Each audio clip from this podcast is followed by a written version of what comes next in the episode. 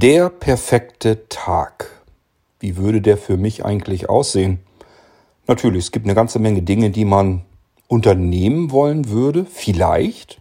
Vielleicht ist einem aber auch gerade an dem Tag danach auf dem Sofa zu liegen, ein gutes Hörspiel oder Hörbuch zu hören. Oder irgendetwas anderes. Also das könnte je nach Tagesfassung unterschiedlich sein. Aber eins gehört zum perfekten Tag für mich dazu, nämlich das Schlemmen. Das heißt, für mich ist ein perfekter Tag dann erreicht, wenn ich wirklich tolles, gutes äh, Essen hatte und auch tolle Getränke. Ich habe euch hier im Irgendwasser schon mal erzählt, dass wir, also meine Frau und ich, dass wir uns das Weihnachten herum ganz gerne genauso machen. Das sind für uns perfekte Tage. Einfach weil wir uns was ganz Tolles den ganzen Tag über verteilt zu essen machen und zu trinken. Und deswegen genießen wir das eben. Ich habe mir heute hier in den Irgendwasser jemanden zu Gast gesucht, gesucht, der mit mir wahrscheinlich diesen perfekten Tag teilen würde. Das heißt, er würde sagen, jawohl, das wäre in meinem Fall ebenfalls wichtig. Ein richtig gutes Essen, am besten den ganzen Tag schon über. Und gute Getränke. Ich persönlich habe in jungen Jahren tatsächlich auch gerne gekocht. Das habe ich dann irgendwann so nach und nach, äh, ja, letzten Endes meiner Frau überlassen. Habe irgendwann gesagt, okay, irgendeiner muss in der Küche das Sagen haben. Ich bin es demnach nicht. Und äh, dann hat meine Frau das übernommen und ich darf mich jetzt aufs Essen und Trinken hauptsächlich konzentrieren. Das würde Kai, und das ist mein Gast heute, das würde Kai wahrscheinlich so nicht einfallen. Dafür kocht und backt er zu gerne. Und ich habe mir Kai deswegen genau hier als Gast ausgesucht. Ich erzähle euch erstmal, ähm, ja, Kai Du will ich euch gar nicht weiter vorstellen, denn wir haben Kai schon vorgestellt hier im Irgendwasser. Und die fleißigen Hörer unter euch werden sich auch an Kai sicherlich gut erinnern können. Wir haben drei Episoden über das Podcasten, Podcasts allgemein und die Podcast-Community Darüber haben wir uns unterhalten. Ja, und uns ist aufgefallen, dass Kochen, Backen auf der einen Seite und Essen und Trinken auf der anderen Seite, das vereint uns und vor allen Dingen ist das etwas, worüber wir ganz wunderbar sicherlich erzählen können. Ähm, das Konzept der Sendungen jetzt hier, das ist trotzdem immer ein I in der Episodennummer. Das heißt, es ist eine Interviewsituation. Wir arbeiten hier weiterhin mit Delta Chat. Es ist also weiterhin ein Ping-Pong-Gespräch. Wir haben dem ganzen Ding einfach nur noch eine zusätzliche Überschrift gegeben, nämlich der perfekte Tag. Und unser perfekter Tag beginnt morgens. Ja, ich würde mal sagen, wir stehen langsam aber sicher auf. Und das Schöne an diesem perfekten Tag war, da war kein Wecker oder sonstiges. Irgendwo ganz weit hinten durch das gekippte Fenster vernehmen wir zwar einen Hahn, der kräht, macht aber nichts, weil wir fühlen uns fit, wir sind ausgeschlafen, ausgeruht, sind zeitig zu Bett gegangen. Uns geht's einfach fantastisch. Die Sonne blinzelt so nach und nach durch das Fenster herein. Wir stehen auf, ziehen uns an, gehen ins Bad, machen uns fertig und überlegen uns, was könnte es denn jetzt richtig Tolles zum Frühstück geben. Und jetzt springt Kai nämlich mit rein hier in das ganze Geschehen und erzählt uns, was er zum Frühstück jetzt machen würde.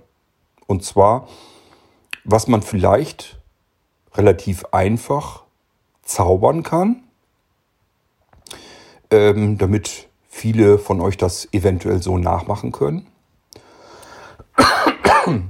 Und was ein bisschen fernab ist von, ich hole mir mal ein Brötchen vom Bäcker und pack da eine Scheibe Käse drauf. Wollen wir schauen, was Kai so einfällt, was man da Schönes machen kann. Und wir haben einen weiteren Vorteil. Und Kai, da würde ich dich bitten, das vielleicht gleich zu Anfang schon mal so ein bisschen aufzuklären. Denn wir haben noch einen weiteren Aspekt, den wir in diese Sendung mit reinholen wollen. Wir sitzen hier in Deutschland. Unser perfekter Tag sieht essenstechnisch sehr wahrscheinlich ein wenig anders aus als der perfekte Tag eines Chinesen. Wie komme ich überhaupt darauf? Das hatte Kai euch in den Podcast-Episoden schon erzählt, also wo wir uns über die Podcasts unterhalten haben, dass er eine Weile in China war.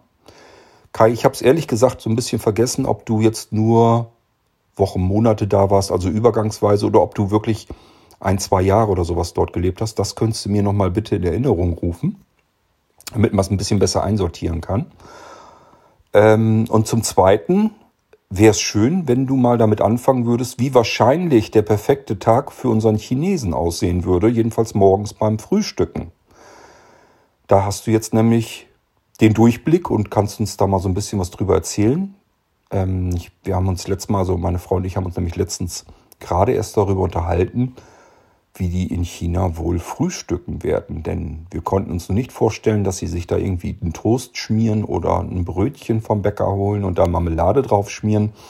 Wahrscheinlich eher nicht. Meine Frau hatte irgendwo mal eine Sendung im Fernsehen gesehen, die sagte, die fangen laut dieser Sendung auch morgens schon an mit warmen, warmen Speisen. Das heißt, die machen sich da schon das erste Mal ihre Portion Reis wohl.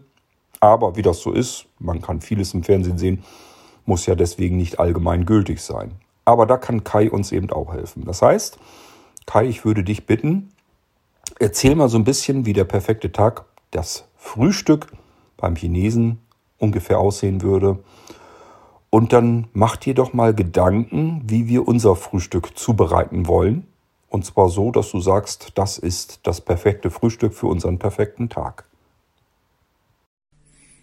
Ja, Kurt, vielen Dank, dass ich wieder in der Sendung dabei sein darf. Das ist natürlich eines meiner Lieblingsthemen, Kochen und Genießen und Essen. Von daher fällt mir da sicher vieles ein. Und ja, du hast natürlich ganz viele Themen aufgemacht und dann will ich auch gleich loslegen mit unserem perfekten Tag. Da möchte ich dir so ein bisschen widersprochen äh, sprechen, denn du hast ja ähm, Du hast ja erzählt, wir stehen auf und machen uns fertig. Das würde ich auch tun. Ähm, aber natürlich ist die Frage, für wen ist der Tag perfekt? Ähm, und da kann es natürlich auch sein, dass man, dass wir unser Leben verwöhnen wollen. Und dann würde ich sagen, müssen gar nicht alle aufstehen. Denn Frühstücken im Bett ist eine super schöne Sache. Ähm, mal davon abgesehen, dass man aufpassen muss, dass man nicht krümelt, wenn man jetzt äh, vielleicht Gebäck isst und oder man muss nachher dann sich auch noch die Mühe machen, das Bett neu zu beziehen. Aber soweit, wir wollen es ja jetzt nicht unromantischer machen, als es ist. Wenn man sich so an so einem freien Tag, da gehe ich jetzt mal davon aus, dass wir jetzt keine ähm, keine geschäftlichen Termine oder sowas haben, sondern einfach so in den Tag hinein schlendern und dann äh, können wir uns da im ähm, im Bett es uns gemütlich machen. Und das widerspricht ja nicht, dass einer von, von, ähm, einer von den Beteiligten dann gerade in die Küche huscht und etwas äh, zubereitet und sich dann wieder ins Bett äh, setzt und dann kann man gemeinsam dort frühstücken. Das wäre jetzt so mein Vorschlag. Was essen wir denn? Da ist natürlich jeder ein bisschen anders gestrickt. Ich zum Beispiel mag zum Frühstück nicht unbedingt etwas Süßes, aber falls das jetzt ähm, unter den Hörerinnen und Hörern ähm, jemand gerne mag, ist natürlich das Einfachste, das zwar gesagt, jetzt nicht zum Bäcker laufen, aber es muss ja auch nicht das, äh, das äh, einfache Brötchen sein. Das mag ich persönlich zwar sehr gern, aber ähm, ich habe jetzt neulich mal wieder ein Croissant geholt.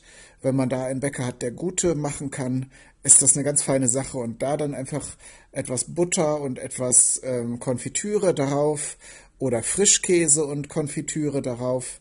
Äh, oder wer es mag, dann eine Nuss-Nougat-Creme.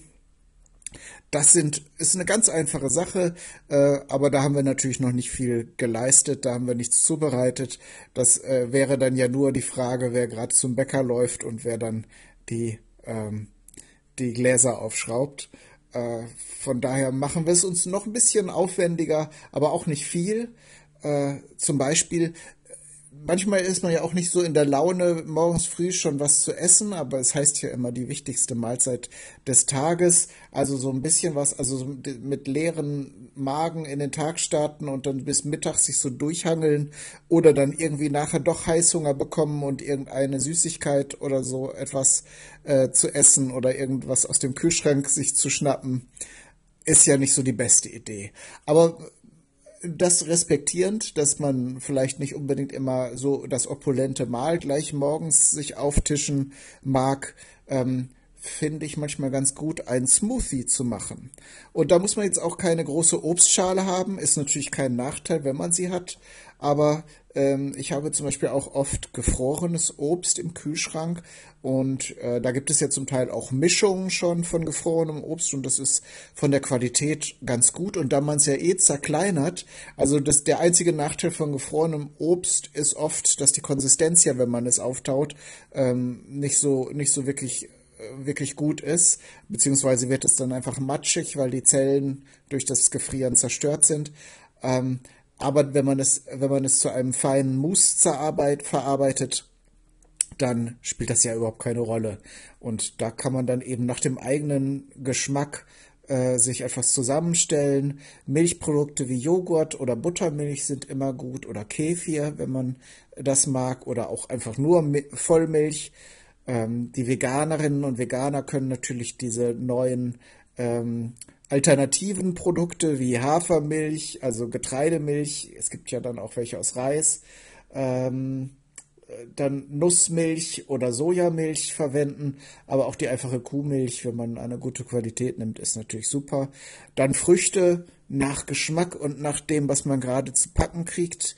Ähm, da äh, ist zum Beispiel die sehr reife Banane immer ganz gut. Die gibt dem Ganzen so ein bisschen Substanz. Ähm, Beerenfrüchte natürlich aller Art, Himbeeren oder so, so gemischte Waldbeeren kann man ja kaufen. Oder wer es exotisch mag, kann dann auch vielleicht Mango nehmen oder so etwas. Ähm, und äh, da passt zum Beispiel auch gut Kokosmilch dazu. Mango und Kokosmilch ist ja dann äh, fast schon ja so ein thailändisches Gericht, wenn man so möchte.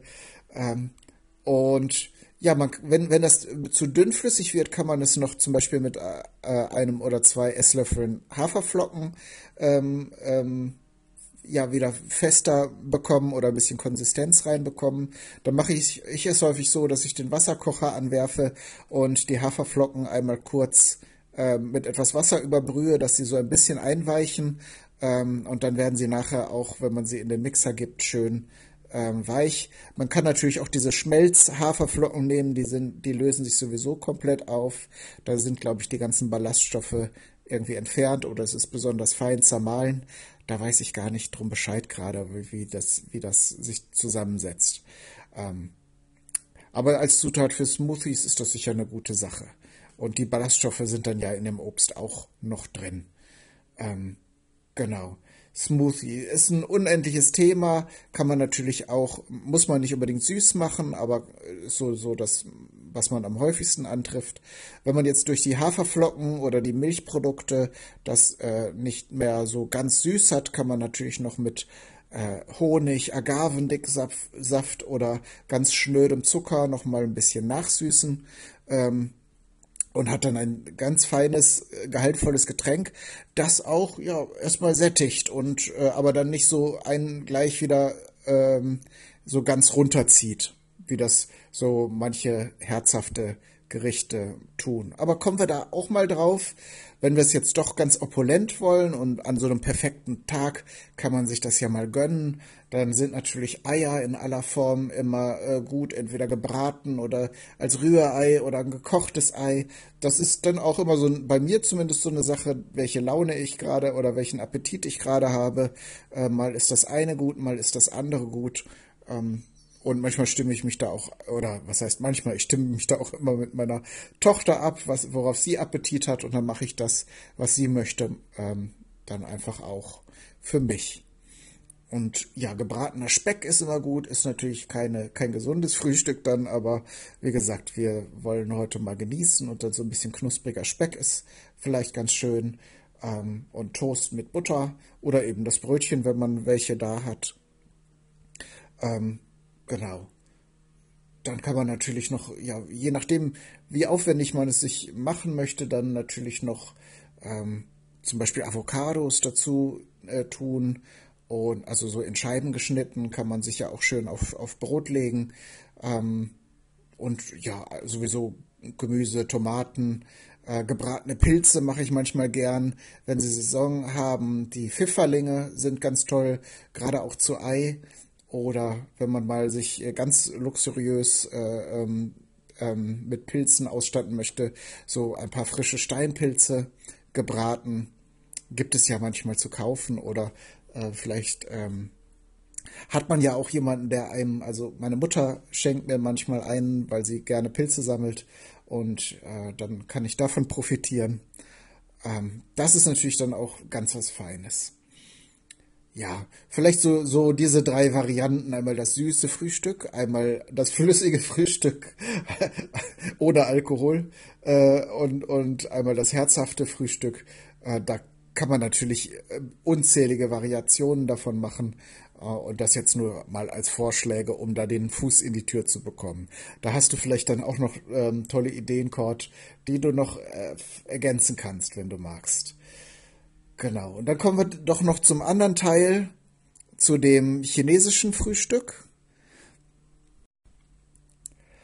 Das chinesische Frühstück ist noch vielfältiger, weil die Chinesen mit ihrer sehr, sehr vielfältigen ähm, ja, Essenskultur, die dann ja auch nochmal regional ganz unterschiedlich ist, ähm, da nochmal viel mehr Auswahl haben. Und es ist natürlich so, dass man dass dadurch, dass die Essenskultur so ein wichtiger Bestandteil der chinesischen Kultur ist, dass man auch viel mehr äh, Bistros, äh, Restaurants, Imbisse bekommt, wo man für einen überschaubaren Geldbetrag auch morgens schon sehr gutes Essen bekommt. Also da ähm, muss man dann nicht wie bei uns, wenn man essen geht äh, oder frühstücken geht, dann gleich tief in die Tasche greifen oder sich mit so einem mittelmäßigen Ding zurechtfinden, äh, wie einfach so ein Brötchen oder so einem belegten Brot aus der aus der Kühltheke. Ähm, da kann man eben schon zwischen in seiner näheren Umgebung oft zwischen fünf bis zehn kleinen Angeboten ähm, äh, wählen. Du sagtest das am Anfang, der Chinese schmiert sich vielleicht keinen Toast. Ähm, es ist mittlerweile in Zeiten der Globalisierung natürlich so, dass die Chinesen ähm, auch unsere Kultur interessant finden oder die westliche im Allgemeinen und dann zum Frühstück, weil, weil sie es vielleicht lustig finden, auch mal einen Toast essen. Ähm, aber deine Frage ging ja eher in Richtung der traditionellen ähm, Gewohnheiten und da ist zum Beispiel ein Frühstück, das ich ganz toll finde, was auch überhaupt nicht äh, sehr gesund ist, ähm, aber das ist Yotiao. Das ist ein einfach ein frittierter Streifen Hefeteig. Ähm, also der wird in Öl frittiert und ähm, das, das ist es im Grunde schon. Und dazu gibt es dann eine Schüssel frisch gemachte warme Sojamilch. Und das ist ein ganz bescheidenes Essen. Das sind sowieso ganz viele chinesische Frühstücksgerichte. Das ist dann also nicht mit unzähligen Zutaten. Aber dadurch, wenn beides frisch, wenn man jetzt so einen Stand da hat oder so einen, so ein, ähm, ähm, so einen Händler, der das zubereitet, das ist wirklich eine ganz feine Sache. Sowohl das, äh, die Sojamilch, die frisch gemacht sehr gut schmeckt, ähm, als auch diese frisch in Öl gebackenen Hefeteigstreifen. Ähm, das nächste, was ich nennen würde, ist der, äh, die Reissuppe. Das ist wirklich eine feste Säule des, der chinesischen Frühstückskultur. Die kriegt man quasi, wenn man morgens in ein, in irgendein Lokal gibt, das kriegt man immer. Und das ist auch ganz einfach, vielleicht noch am ehesten vergleichbar bei uns mit dem Haferschleim oder Porridge, sagt man ja so schön neudeutsch. Ähm, nur eben, dass kein Hafer verwendet wird, sondern ganz einfach, einfach Reis. Und da, äh, das, das wird dann gekocht, bis es so eine ja etwas dickflüssige Konsistenz hat, also nicht so körnig, wie man den Reis halt äh, zu einem zu einem Hauptgericht essen würde, sondern schon etwas zerkocht, ähm, so dass und es ist auch wirklich nur Wasser und Reis.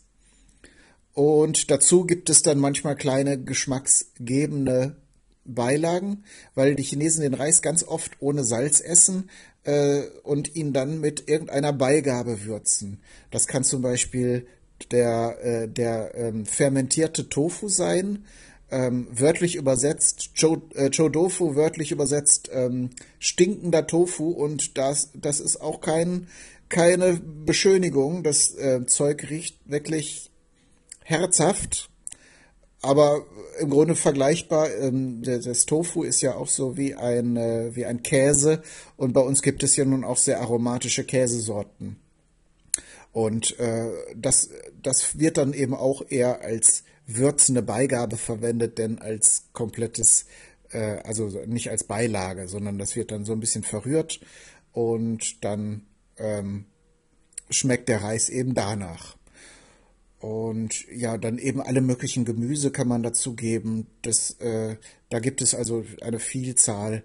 Oder äh, ich erwähne es mal, weil es äh, für viele so kurios ist, das tausendjährige Ei, äh, was nicht wirklich natürlich logischerweise nicht tausend Jahre alt ist, aber das sind ganz oft Gänseeier, die dann speziell behandelt werden. Das genaue Verfahren will ich jetzt hier gar nicht ausbreiten, aber die, die reifen dann auch oder ja, fermentieren und verändern komplett die Farbe.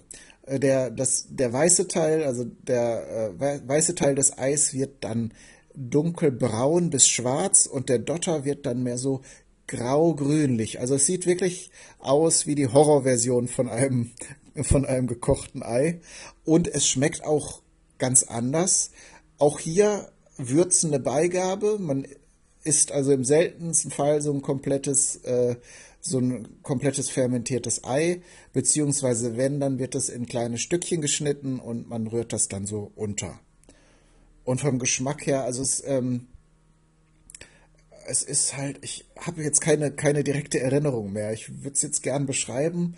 Ähm, aber es schmeckt nicht schlecht. Also es schmeckt nicht wie ein verdorbenes äh, oder faules Ei. Es hat nur einen ganz eigenen Geschmack, den ich aber jetzt gerade, weil es auch schon ein paar Jährchen her ist, äh, nicht mehr zu fassen kriege. Ähm, genau sonst äh, vielleicht noch um ein, auch hier noch ein drittes Beispiel zu nennen, ist eine typische Mahlzeit eine Nudelsuppe. Und das ist genau der Name ist Programm. Äh, die Nudeln sind natürlich nicht so wie bei uns so kleine, so kleine Nüdelchen, die man in die Suppe oft reintut, sondern meistens so lange, dünne Nudeln ähm, aber da gibt es auch unzählige Varianten, auch mit Nudeltaschen, die dann nochmal gefüllt sind und dann meistens eine sehr geschmackvolle Brühe, in die das Ganze gegeben wird und eventuell dann nochmal um ein paar Gemüse oder Kräuter frische obendrauf erweitert. Ganz oft natürlich mit dem Koriander, der ja nun die Welt in zwei Teile spaltet, ähm, beziehungsweise stark polarisiert. Ähm, aber da äh, in China habe ich den äh, Koriander auch lieben gelernt. Ähm, ist halt ungewöhnlich, aber ja, man muss es nur zu den richtigen Gerichten essen. Äh, es soll angeblich auch so eine genetische Veranlagung geben, äh, nach der man diesen, diesen Koriandergeschmack so falsch oder so verändert wahrnimmt, dass er unerträglich sein soll. Ich weiß es nicht. Also ich mag's und ähm, das wird in China natürlich ganz oft dazu gegeben. Genau, noch zu deiner, zu deiner, ähm, zu deiner Bonusfrage. Ich habe nicht äh, mehrere Jahre in China gelebt, sondern bin immer nur für einige Wochen da gewesen, drei oder vier, das aber mehrmals und ja, es war immer eine schöne Zeit und wir sind auch viel durchs Land gereist. Ähm, also haben diese unterschiedlichen Provinzen ähm, kennengelernt und da vor allen Dingen dann auch die regionalen Küchen. Und da fällt mir jetzt auch noch was anderes ein. Also die, wo wir schon beim perfekten Tag sind. Ich glaube, ein Chinese, der zum Frühstück seines perfekten Tages geht, der geht äh, Dim Sum essen. Und das ist eine Sache, die aus dem Süden Chinas stammt, aus der Region Guangzhou, also und der Provinz Kanton, ähm, und ist im Grunde kein einzelnes Gericht, sondern das Konzept ist, dass man sich ganz viele Kleinigkeiten bestellt. Also man kennt das auch äh, unter dem Begriff Yam Cha, was übersetzt so viel heißt, also auf Kantonesisch so viel wie Tee trinken. Und das Tee trinken ist natürlich auch ein zentraler Bestandteil, aber dazu gibt's dann immer was. Und angeblich soll diese Tradition daher stammen, dass die chinesischen Kaiser in, ein, in der Dynastie, in der sie äh, gerade auch in Südchina ähm, ähm, im Amt waren, äh, sich ja sich ihre Köche motiviert haben, dann äh, sie zu überraschen, äh, ihnen etwas Neues zu präsentieren, was sie äh, vielleicht noch nicht kannten. Und die Köche haben dann eben nicht ein neues Gericht erfunden, sondern haben Spezialitäten aus dem ganzen Reich genommen und ähm, einfach nur im Maßstab verkleinert, so dass es eben so eine Häppchen, so eine Probierportion ist. Heute würde man vielleicht sagen, sie haben das Tasting-Menü erfunden. Also da probiert man ja dann, äh, geht's ja auch nur um den Geschmack und man isst nicht so einen Teller voll, sondern eben nur so ein paar kleine ähm, Häppchen. Und genau das ist im Grunde dem Sum auch. Und da gibt es ganz viele Sachen, um mal was zu nennen. Bauze aus, die aus dem Norden Chinas stammen, also Hefe, Hefe, gedämpfte Hefeklöße, die aber dann mit verschiedensten Füllungen, oft mit Fleisch gefüllt sind. Ähm, gibt es dann so nicht als faustgroße äh, Klöße, sondern dann eben so, so ein Kügelchen, so walnussgroß oder naja, etwas größer vielleicht. Die gibt es dann auch noch in süß mit so einer ähm, Eierpuddingcreme. Ähm, und auch oft mit Gemüse, also so Kohl oder anderen Füllungen. Und in, ähm, in äh, Guangzhou ähm, wird, also während in Nordchina oft dann so einfach Schweinehackfleisch gewürztes genommen wird, ähm, gibt es in Südchina ganz oft ähm, das gegrillte Schweinefleisch, das Char Siu, das ist so rötlich, weil es mit einem speziellen Reis, einem fermentierten Reis äh, gefärbt und gewürzt wird. Und dann, was gibt es noch? Eine Kuriosität sind die, äh, die Hühnerfüße. Äh, da, da grausen sich die Westler immer, äh, ja, weil es erstmal gruselig aussieht. Das sind in Sojasauce mit Gewürzen gekochte Hühnerfüße, also es ist auch keine Metapher, es sind wirklich die Füße von Hühnern, natürlich gereinigt und alles. Ähm, aber es ist natürlich nicht viel dran und da unterscheiden wir uns natürlich von den Chinesen, weil die Chinesen ähm, oft gerne knabbern. Also dieses äh, viel Knochen und so ein bisschen was abknabbern, ähm, das machen die gerne, während wir hier in Mitteleuropa ja gerne dann große Batzen von irgendwas haben, so Filetstücke und äh, sowas, wo man so große, wo man so äh, einfach abbeißen und kauen und runterschlucken kann. Und die Chinesen, weil sie halt auch gerne zusammensitzen und zusammen essen und viel Zeit am Tisch verbringen, ähm, mögen das natürlich gern dann so irgendwas mit, auch Fisch zum Beispiel, dann mit Gräten. Da wird kein Filet abgetrennt und äh, ähm, gegart, und man muss auch ehrlich sagen, es ist nicht dumm, denn ähm, am Knochen gegartes oder mit Gräten gegartes Fleisch ist geschmackvoller. Nicht umsonst kocht man ja Suppe und Brühe aus Knochen. Ähm, und wenn man das Fleisch da direkt, also so komplett am Stück gart, dann äh, schmeckt das auch besser. Man muss sich dann eben etwas mehr Mühe beim Essen machen oder mehr Zeit lassen. Und das trifft, trifft es eigentlich ganz gut. Und weil wir ja unseren perfekten Tag haben, haben wir auch Zeit dafür. Also Dim Sum ist wirklich ein ganz breites Thema. Ich will aber jetzt meinen Redebeitrag nicht so unendlich in die Länge ziehen. Ähm, das ist, äh, das kann ich aber jedem empfehlen. Ähm, man muss da so ein bisschen mutig und experimentierfreudig sein, aber es gibt da durchaus auch Gerichte, die jetzt nicht vielleicht so gruselig sind wie die Hühnerfüße. Vielleicht, da habe ich jetzt auch nur zwei genannt, dann nehme ich noch ein drittes. Es gibt sehr schöne Röllchen aus so einem ganz dünnen äh, Reisnudelteig. Die werd, da wird so ein, ein äh, Reis, ein Reis, eine Reisflüssigkeit in so ein, eine Art Backform gegeben und dann gedämpft. Dann hat man eben so eine Scheibe von dünnem Reisteig und dann wird es zum Beispiel mit Fleisch und Gemüse äh, gefüllt oder einfach nur aufgerollt und dann mit einem dunklen, mit einer dunklen Sojasauce serviert. Ganz feine delikate Sache. So, jetzt kommst du, Kurt. Ja, schön und sehr interessant. Also gerade das, äh, wie es in China läuft mit dem Frühstück. Ähm, ich hoffe, das können wir so beibehalten, dass du zu jeder Mahlzeit nochmal sagst, wie die Chinesen das so handhaben. Ich finde das sehr interessant. Ich mache mir gerade Gedanken, was ich unter einem perfekten Frühstück verstehe. Und mir kommen eigentlich immer sofort die Bilder hoch, die ich noch dann aus den Zeiten ähm, im Kopf habe, wenn wir Flusskreuzfahrten gemacht haben. Weil das für mich eigentlich immer so das perfekte Frühstück war. Das ist natürlich ein Frühstück, äh, wo man wirklich aus dem Vollen schöpfen kann. Das ist ja ein Riesenbuffet letzten Endes, was aufgebaut wird. Plus die Köche rennen da auch die ganze Zeit rum und bedienen einen, denn man kann sich natürlich auch ein Omelett oder auch andere Dinge ähm, fertig machen lassen, und zwar so, wie man das natürlich haben möchte. Was mir persönlich immer wichtig ist, gerade jetzt, wenn es so wieder Richtung Sommer geht, dass man schon morgens irgendwie ein bisschen was Frisches hat.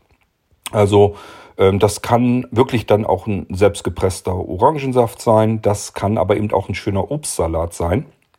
Und im Sommer mag ich das gerne, wenn da so Melonenstückchen und Ananasstückchen und so weiter drin sind und die vielleicht aus dem Kühlschrank kommen, dass die einfach schön frisch und kühl sind. Ähm, gerade wenn das dann im Sommer schon relativ früh auch ein bisschen wärmer wird und man ein spät, bisschen später frühstückt, finde ich das immer total klasse, wenn das alles irgendwie so ein bisschen schon in den Tag hinein passt. Dass man nicht so dieses, dieses üppige und mit Brötchen und Wurst und Käse und so weiter, sondern einfach irgendwie so ein bisschen was Frisches dann schon dabei hat. Ich kann vielleicht auch noch etwas äh, beisteuern, ähm, was mir noch so in Erinnerung ist. Das kann man eigentlich den ganzen Tag über essen, aber eben auch morgens schon. Und zwar ist das, ähm, wenn man sich ein, ein, Glas am besten nimmt, ein hohes Glas oder ein Becher oder irgendwas und dann entweder mit Quark oder mit Joghurt das Ganze nimmt und da Bananenstückchen rein. Äh, man kann auch einfach eine Banane ganz oder halb, je nachdem wie gern man Bananen mag, in den Becher so senkrecht reinstellen. Dann Quarkspeise und Joghurt da drum herum und dann noch Schokostreusel so ein bisschen oben drauf. Das passt immer ganz gut zu der Banane und dem Quark und dem, dem Joghurt. Und äh, sowas kann man dann sich natürlich auch noch machen. Passt immer auch ganz gut zusammen. Ja, und ansonsten, ähm, bei mir ist es also wirklich auch sehr unterschiedlich. Ähm, ich mag auch manchmal eben wirklich deftig. Das heißt, äh, wenn es irgendwo, ich erinnere mich eben natürlich wieder an verschiedene Frühstücksbuffets, äh, sei es nun Flusskreuzfahrt oder in etwas besseren Hotels. Wenn es da morgens schon irgendwie eine Fischplatte gab. Normalerweise ist das gar nicht so mein Ding, da sich schon irgendwie den geräucherten Fisch reinzupfeifen. Aber manchmal ist mir auch dann danach, und wenn das irgendwelche besonderen schönen Sachen sind, dann möchte man natürlich auch von allem irgendwie so ein bisschen was probieren. Auch für mich immer schön, wenn mehrere Käsesorten anwesend sind, dass man sich so ein bisschen durchschnökern kann. Das passt ja auch immer ganz gut.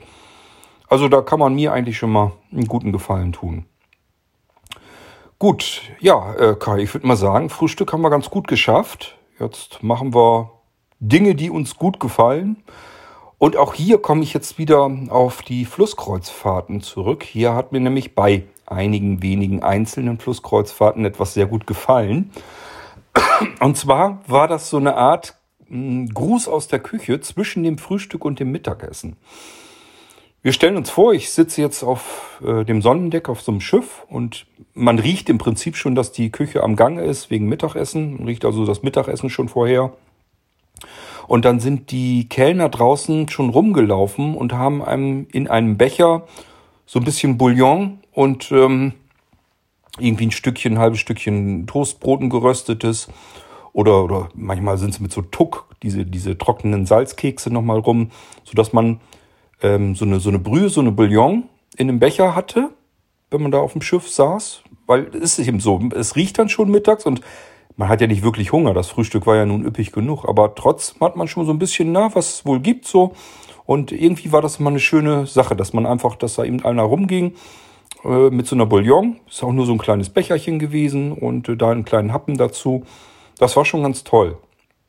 Ähm, fällt dir was ein, vielleicht noch für den Gang zwischen Frühstück und Mittag? Also ähm, das, was ich jetzt meinte, das gab es dann meistens so 11 Uhr, 11 Uhr 30 und 12 Uhr, 12 Uhr 30 ging es ja mit dem Mittagessen dann schon los. Das war also wirklich so mal eben vorab schon mal sich auf äh, Mittagessen vorbereiten. Und ich fand das irgendwie ganz nett.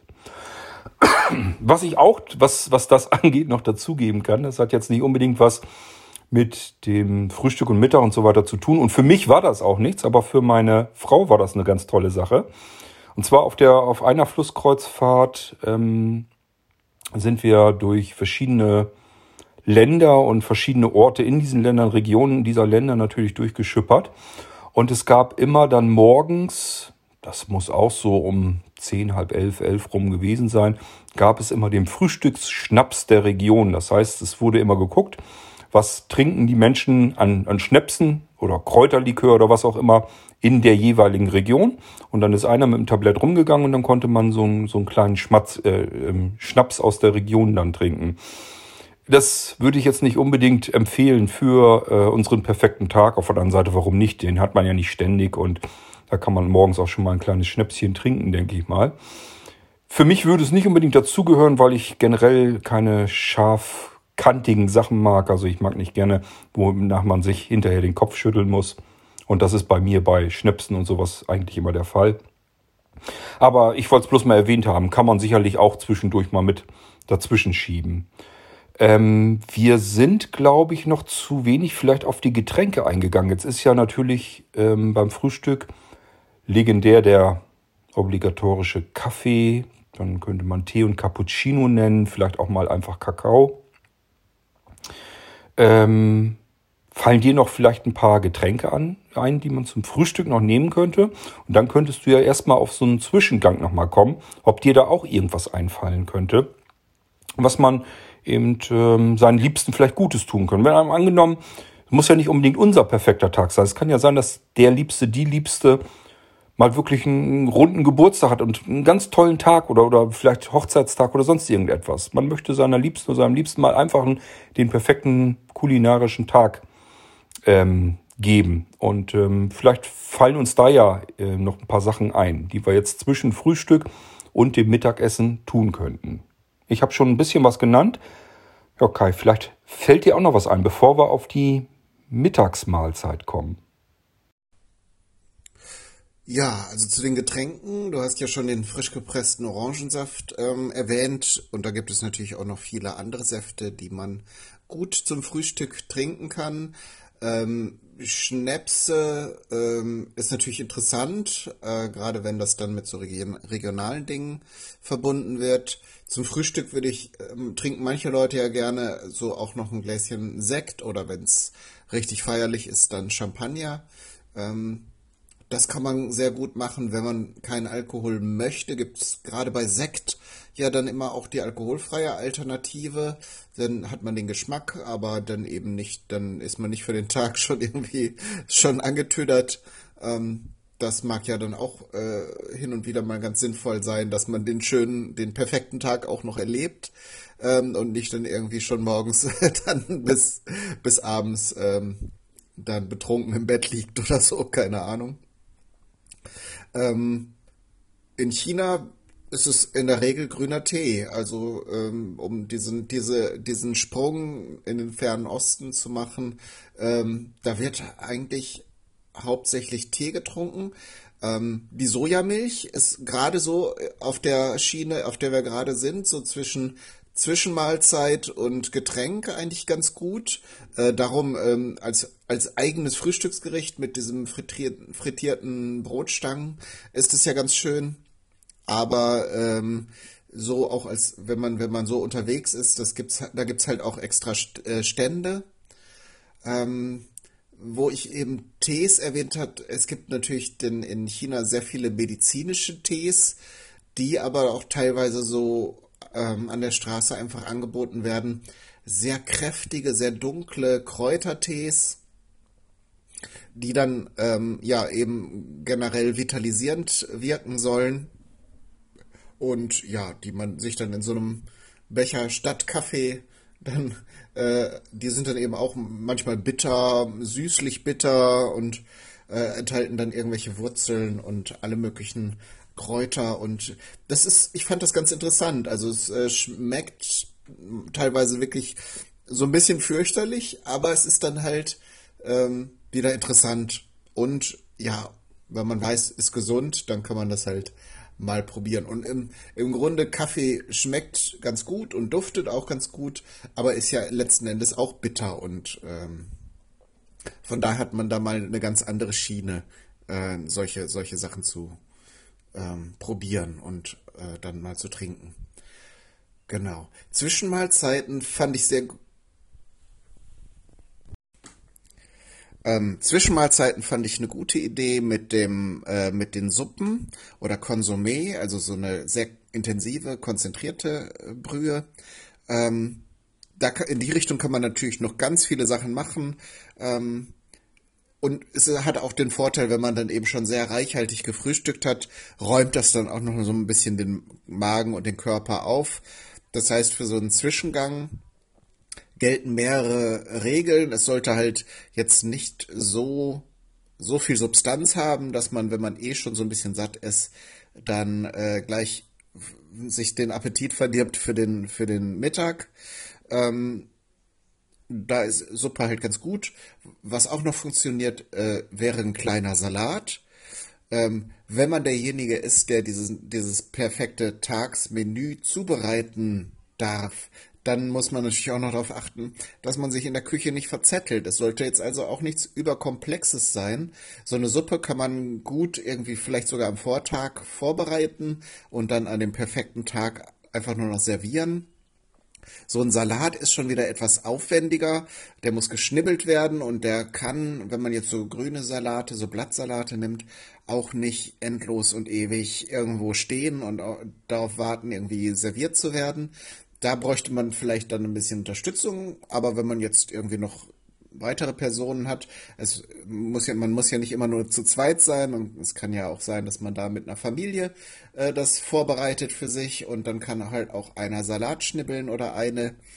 Und ähm, in dem Zusammenhang, gerade wenn es dann auch so um, um Häppchen geht, finde ich sehr schön die äh, vietnamesischen Sommerrollen. Das ist im Grunde ein Salat, der so ein bisschen mit einem pikanteren asiatischen Dressing angerührt wird, mit Sesamöl und dann so ein bisschen Fischsoße äh, und Sojasauce. Und ähm, dann wird dieser Salat eben in so Reisblätter eingehüllt. Vielleicht kennt ihr das, denn ähm, da gibt es so, die kann man getrocknet kaufen, solche viereckigen oder runden Blätter. Und die werden in kaltem Wasser ganz kurz nur eingeweicht äh, dann lässt man die so ein bisschen auf einem Küchentuch wieder ein bisschen abtropf, äh, abtropfen, dass da jetzt nicht, dass die jetzt nicht schwimmen. Ähm, und die nehmen das, die Feuchtigkeit auf, werden äh, flexibel und auch so ein bisschen klebrig. Und da kann man dann den Salat reintun. Wenn man möchte, kann man auch noch ein bisschen Fleisch dazu geben oder äh, Fisch oder äh, dann so, so Garnelen. Ähm, aber diese Salate, den, das ist so dieses typische mit Karotten, Gurken, Sprossen, ähm, solche Dinge. Ähm, man kann auch, wenn man es vegetarisch machen möchte, und ähm, kann man auch so Pilze noch vielleicht ein bisschen anbraten und dazu geben. Das äh, wäre, wäre eine ganz schöne Variante. Und als dritte Zwischengang-Variante ein Klassiker, der auch bei großen mehrgängigen Menüs hin und wieder zur Anwendung kommt, ist das Sorbet. Jetzt wird es ja gerade wieder etwas wärmer draußen. Für den Sommer ist das eine ganz feine Sache. Äh, und dann kommen wir auch noch zu einer dritten Regel für so einen Zwischengang.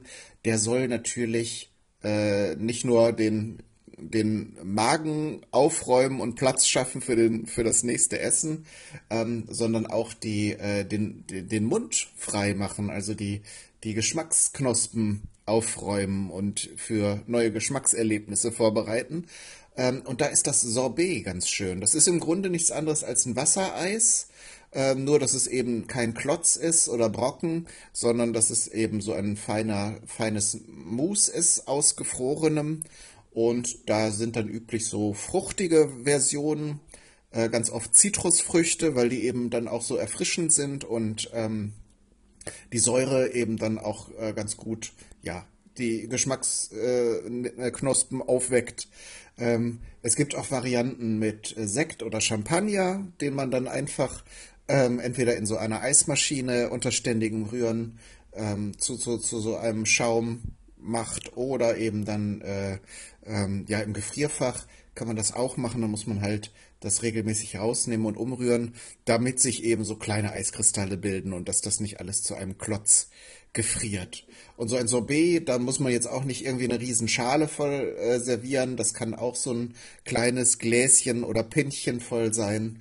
Ähm, das ist ganz schön. Und kann man noch so ein paar, so ein bisschen Minze oder so für, fürs Auge noch ein bisschen was Schönes drumrum dekorieren.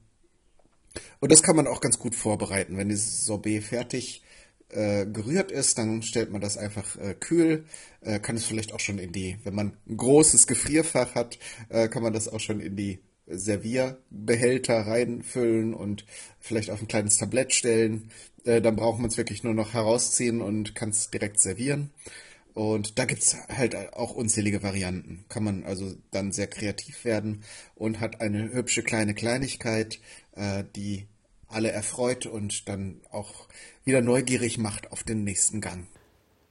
Gut, Kai, unser toller, perfekter Tag geht so langsam, aber sicher gen Mittagszeit. Wir haben hier schon unser kleines Vorabsüppchen geschlabbert und jetzt geht es dann Richtung Mittag. Man riecht vielleicht schon irgendwo was und bekommt so langsam aber sicher Appetit. Ähm, ich habe wieder im Kopf natürlich, weil mir das kulinarisch am besten gefallen hat, die Flussreisen. Und äh, da ist es üblicherweise so, dass der Kellner erstmal an den Tisch kommt und fragt, was man denn trinken möchte zum Mittagessen. Und das ist offen gestanden immer ein riesiges Problem. Ich weiß nicht, ob dir das auch so geht. Ähm, Gerade hier bei uns in Deutschland finde ich das ganz schlimm, wenn man hier in ein Restaurant geht und will ein Getränk haben, was dann in dem Moment einfach mal nicht alkoholisch ist. Dann bleibt nicht mehr ganz viel übrig. Die haben dann oftmals wirklich Wasser und die üblichen Limonaden, die großen Anbieter. Und dann war es das. Wir sind immer schon heilfroh. In den letzten Jahren war es für uns gefühlt jedenfalls so, dass die vielleicht etwas besseren Restaurants, das weiß ich nicht, ob das ähm, mehr so eine Geschichte ist bei Restaurants, die ein bisschen mehr Wert auf ihre Küche legen, statt die Leute einfach nur satt machen zu wollen. Aber ähm, uns ist das schon aufgefallen, dass es auch hier immer mehr wird, dass die Restaurants selbstgemachte Limonaden anbieten. Und das ist etwas, was wir dann gerne mit in Anspruch nehmen. Also da freuen wir uns immer schon, wenn es da irgendwie eine selbstgemachte Limonade gibt oder sogar mehrere verschiedene Sorten, dann sind wir immer gleich sofort dabei. Vielleicht auch ein alkoholfreier Cocktail, den man äh, zum Essen oder vorab schon mal einfach trinken kann. Ich möchte jedenfalls, dass wir unsere Hörer noch so ein bisschen auf die Vorabfreude bringen auf das Mittagessen. Das heißt, wir wollen jetzt noch gar nicht so viel auf das Mittagessen eingehen, sondern die Frage erstmal klären, was kann man denn jetzt zum Mittagessen trinken? Wenn wir jetzt nichts Alkoholisches unbedingt möchten, das können wir uns ja für den Abend äh, vorbehalten, wenn man dann einen Rotwein oder einen Weißwein, je nachdem, was zu essen gibt, oder vielleicht äh, der eine oder andere mag dann doch lieber ein Bierchen, das können wir ja dann noch besprechen wenn es dann aufs Abendessen zugeht. Jetzt zum Mittag würde ich mal sagen, bleiben wir alkoholfrei. Der morgendliche Schnaps, den ich erwähnt hatte, der soll uns erstmal reichen. Ähm, ja, aber jetzt hat man trotzdem das Problem. Was nehmen wir jetzt? Ein Mineralwasser oder jetzt eine Limonade oder vielleicht fällt dir ja noch mehr ein. Ja, das ist eine ganz äh, gute Frage. Das ist mir auch schon aufgefallen. Äh, in deutschen Gaststätten kannst du ja, wie du schon sagtest, zwischen Wasser, Limonaden und meistens dann Bier. Äh, selbst bei Wein, der ja dann äh, zu manchen Essen sehr gut passt, ähm, ist es schwierig, weil da ganz viele Gaststätten und, und Restaurants gar nicht drauf eingestellt sind oder sie haben dann einen Rotwein und einen Weißwein, also gar nicht mal genauer ausdifferenziert, was man da dann bekommt, wenn man das bestellt. da sind, da sind in den meisten Fällen die, ja, die, die Wirte nicht sehr gut ausgestattet. Aber da wir ja den perfekten Tag ähm, feiern, gehen wir mal davon aus, dass uns alle Möglichkeiten offen stehen und vielleicht äh, sind wir auch selbst diejenigen, die diesen Tag ausrichten. Und neben den selbstgemachten Limonaden, man kann ja ähm, aus allen möglichen aromatischen Früchten, Gewürzen äh, Sirupe herstellen. Das, das geht ganz gut, das mache ich zum Teil auch. Äh, sowas wie kann man ja mittlerweile auch kaufen, Holunderblütensirup. Oder jetzt ganz aktuell war ich ähm, gestern im Wald wandern, habt ihr die frischen Tannen, äh, äh, Tannenwipfel äh, geerntet und daraus einen Sirup gemacht. Da gibt es auch eine, äh, ja, so eine Hipster-Limonade, die auf diesem Aroma basiert. Ähm, falls ihr das nachmachen noch äh, möchtet, achtet darauf, wenn ihr im Wald seid, dass ihr die hellgrünen äh, Spitzen, also die frischen Triebe der Tannen erntet und möglichst auch auf Schulterhöhe, weil viele Menschen gehen ja mit Hunden im Wald spazieren gehen und auch wenn man die vor dem Herstellen des Sirups äh, ähm, nochmal reinigt, ist trotzdem, ja, ist auch eine Kopfsache. Äh, also etwas, etwas höher ernten ist auf jeden Fall besser. Äh, dann fallen mir spontan noch Schorlen ein. Also während ein Glas Saft ja meistens doch sehr, sehr süß ist, ist so die Kombination aus Sprudelwasser und dem Saft, dem, den man jetzt gerne mag, äh, ganz, ganz gut. Ich persönlich mag da sehr gerne Maracuja-Saft, weil der eben so sehr säuerlich und fruchtig und erfrischend ist. Ähm, aber ja, in den meisten Fällen kriegt man vielleicht eine Apfelschorle, äh, weil man so einen Apfelsaft vielleicht noch im Kühlschrank stehen hat. Ähm, das, das, wäre, das wären so die fruchtigen und süßen Varianten. Ähm, auch das Thema äh, alkoholfreie Cocktails ist ja gerade im Moment sehr im, im Aufstreben. Da gibt es auch immer mehr Lokale, die sich speziell auf alkoholfreie Getränke spezialisiert haben. Da habe ich persönlich auch gerade vor einiger, vor kurzer Zeit, muss man sagen, ein ähm, paar Experimente gemacht. Es gibt da auch natürlich mit der gestiegenen Nachfrage auch immer mehr Anbieter, die entsprechende Cocktailzutaten anbieten. Zum Beispiel äh, alkoholfreien Gin, der dann eben diese Aromen des äh, Gins enthält aber keinen Alkohol. Da gibt es ganz schöne Produkte. Leider muss man sagen, sind die oft genauso teuer wie die alkoholhaltigen Getränke. Aber wenn man sich ein bisschen umschaut und ein paar Dinge ausprobiert, bekommt man da durchaus auch günstige Sachen. Sogar, das fand ich persönlich sehr kurios, ähm, äh, alkoholfreien Whisky, der dann eben auch dieses Geschmacksprofil hat und der auch erstaunlich gut war. Jetzt so zum Purtrinken natürlich nicht, weil Whisky ja nun als hochprozentiger Alkohol sehr stark auch von diesem scharfen Alkoholgeschmack ähm, ähm, zehrt. Äh, aber für Mischgetränke, die, bei denen, denen der Whisky quasi, also wenn man jetzt ganz trivial Whisky Cola nennt, äh, ist das doch täuschend, täuschend echt. Ne? Man wird dann halt nicht betrunken, aber äh, wenn man den Geschmack mag und her herstellen möchte, dann sind solche alkoholfreien Zutaten sehr zu empfehlen. Ähm, erwähnenswert vielleicht auch alkoholfreies Bier und äh, auch eben im Trend aktuell alkoholfreier Wein, wobei ich da jetzt noch nichts Überzeugendes gefunden habe. Das schmeckt doch teilweise wie äh, Traubensaft ohne Zucker ähm, oder dann eben mit sehr unangenehmen mm, Beitönen. Äh, bei Wein ist es tatsächlich so wohl, dass der, der Alkoholgeschmack da wichtig ist, beziehungsweise ist dann die Verbreitung und die Herstellung noch nicht so in dem Maßstab, dass sich da einzelne Hersteller, Winzer, wenn man sie dann auch so nennen möchte, äh, hervortun können, dass sie da ein besonders gutes Produkt herstellen. Äh, was allerdings schon sehr gut funktioniert, ist alkoholfreier Sekt. Äh, den gibt es ja nun auch schon fast in allen Supermärkten zu kaufen. Äh, der geht, finde ich, ganz gut und der äh, ähm, ja, ist auch ganz gut zu vergleichen mit den, mit den alkoholhaltigen Produkten. Wo du mich an den Sirup erinnerst, da erinnere ich mich wieder zurück an die Tour, die wir durch Frankreich gemacht haben. Ähm, das war natürlich insbesondere manchmal auch ein bisschen wärmer und äh, dann hat man sich alles Mögliche angesehen und ist dann durch die Hitze gerannt. Und irgendwo haben wir uns dann draußen einfach hingesetzt und haben gesehen, dass an den Tischen ringsum überall riesengroße Krüge standen mit irgendwas Rotflüssigem drinne und äh, ordentlich Eiswürfel drinne. Und wir haben uns halt gedacht, was das wohl ist. Und dann haben wir versucht, so gut wir es konnten, den Kellner zu fragen, als der herkam. Und das war wohl irgendwie ein Cranberry-Sirup, einfach nur mit normalem Wasser. Ich könnte mir gut vorstellen, dass die vielleicht sogar Leitungswasser genommen haben. Ordentlich Eiswürfel rein. Äh, das war das in dem Moment das herrlichste Getränk, was ich mir überhaupt vorstellen könnte, konnte. Das zischte, es war viel, ein riesengroßer Humpen, so ein Krug. Es war nicht teuer ähm, und äh, war einfach nur saulecker und erfrischend in dem Moment. Ja, ähm, dann hätten wir eigentlich aber ja auch die Getränkeliste sozusagen für den Mittagstisch schon mal geklärt. Unser Kellner zieht wieder von dann mit unserer Bestellung der Getränke oder aber ja, wir haben uns selbst drum gekümmert zu Hause, was wir da Schönes an Getränken anbieten können. Wir können jetzt also so langsam aber sicher mit, ich will nicht sagen knurrendem Magen, denn das Frühstück war ja wahrscheinlich schon recht üppig, aber wir können uns zumindest an den Mittagstisch wagen. Was meinst du, Kai? Womit sollten wir anfangen und was nehmen wir denn zum Mittag? Ich Weiß nicht, wie du das siehst, vielleicht irgendwie mit einem ganz kleinen Salätchen davor weg oder wie wollen wir das machen? Erzähl mal, wie du den perfekten Mittagstisch servieren würdest.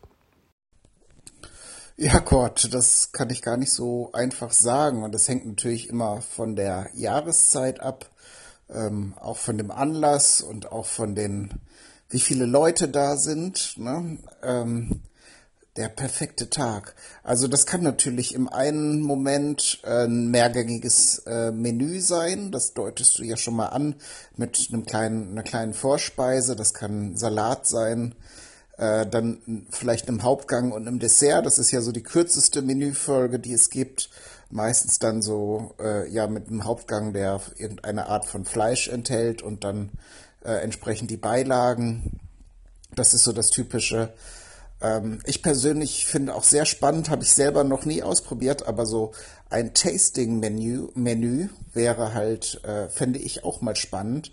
Also das würde ich dann nicht zubereiten wollen, sondern gerne mal Gast sein und das dann ähm, mir servieren lassen. Sprich, äh, dass das gar nicht eine große Portion von irgendwas ist, sondern vielleicht äh, fünf oder zehn kleine Gänge, wo man so ein Häppchen nur bekommt äh, die dann natürlich auch aus mehreren Komponenten bestehen können, aber so äh, eben nicht, dass man sofort satt ist und das Geschmackserlebnis dann im Vordergrund steht. Das finde ich zum Beispiel sehr spannend. Aber äh, das meinte ich jetzt mit meiner Einleitung, der Anlass, wenn man jetzt irgendwie eine schöne Wanderung gemacht hat oder irgendwie äh, ähm, äh, irgendwo unterwegs ist und äh, vielleicht irgendwie äh, irgendwo Rast macht, ähm, fände ich zum Beispiel auch toll, so einen großen Kessel mit einem Eintopf oder einem Gulasch. Ähm, sowas kann genauso perfekt sein wie ein feines, äh, mehrgängiges Menü. Ähm, von daher äh, wäre das so mein zweiter Vorschlag. Und da ich jetzt immer drei Vorschläge gemacht habe, mache ich noch einen dritten. Das wäre natürlich sowas wie ein Buffet. Da kann, das ist dann für alle immer perfekt, weil äh, alle können sich das nehmen, was sie gerne mögen.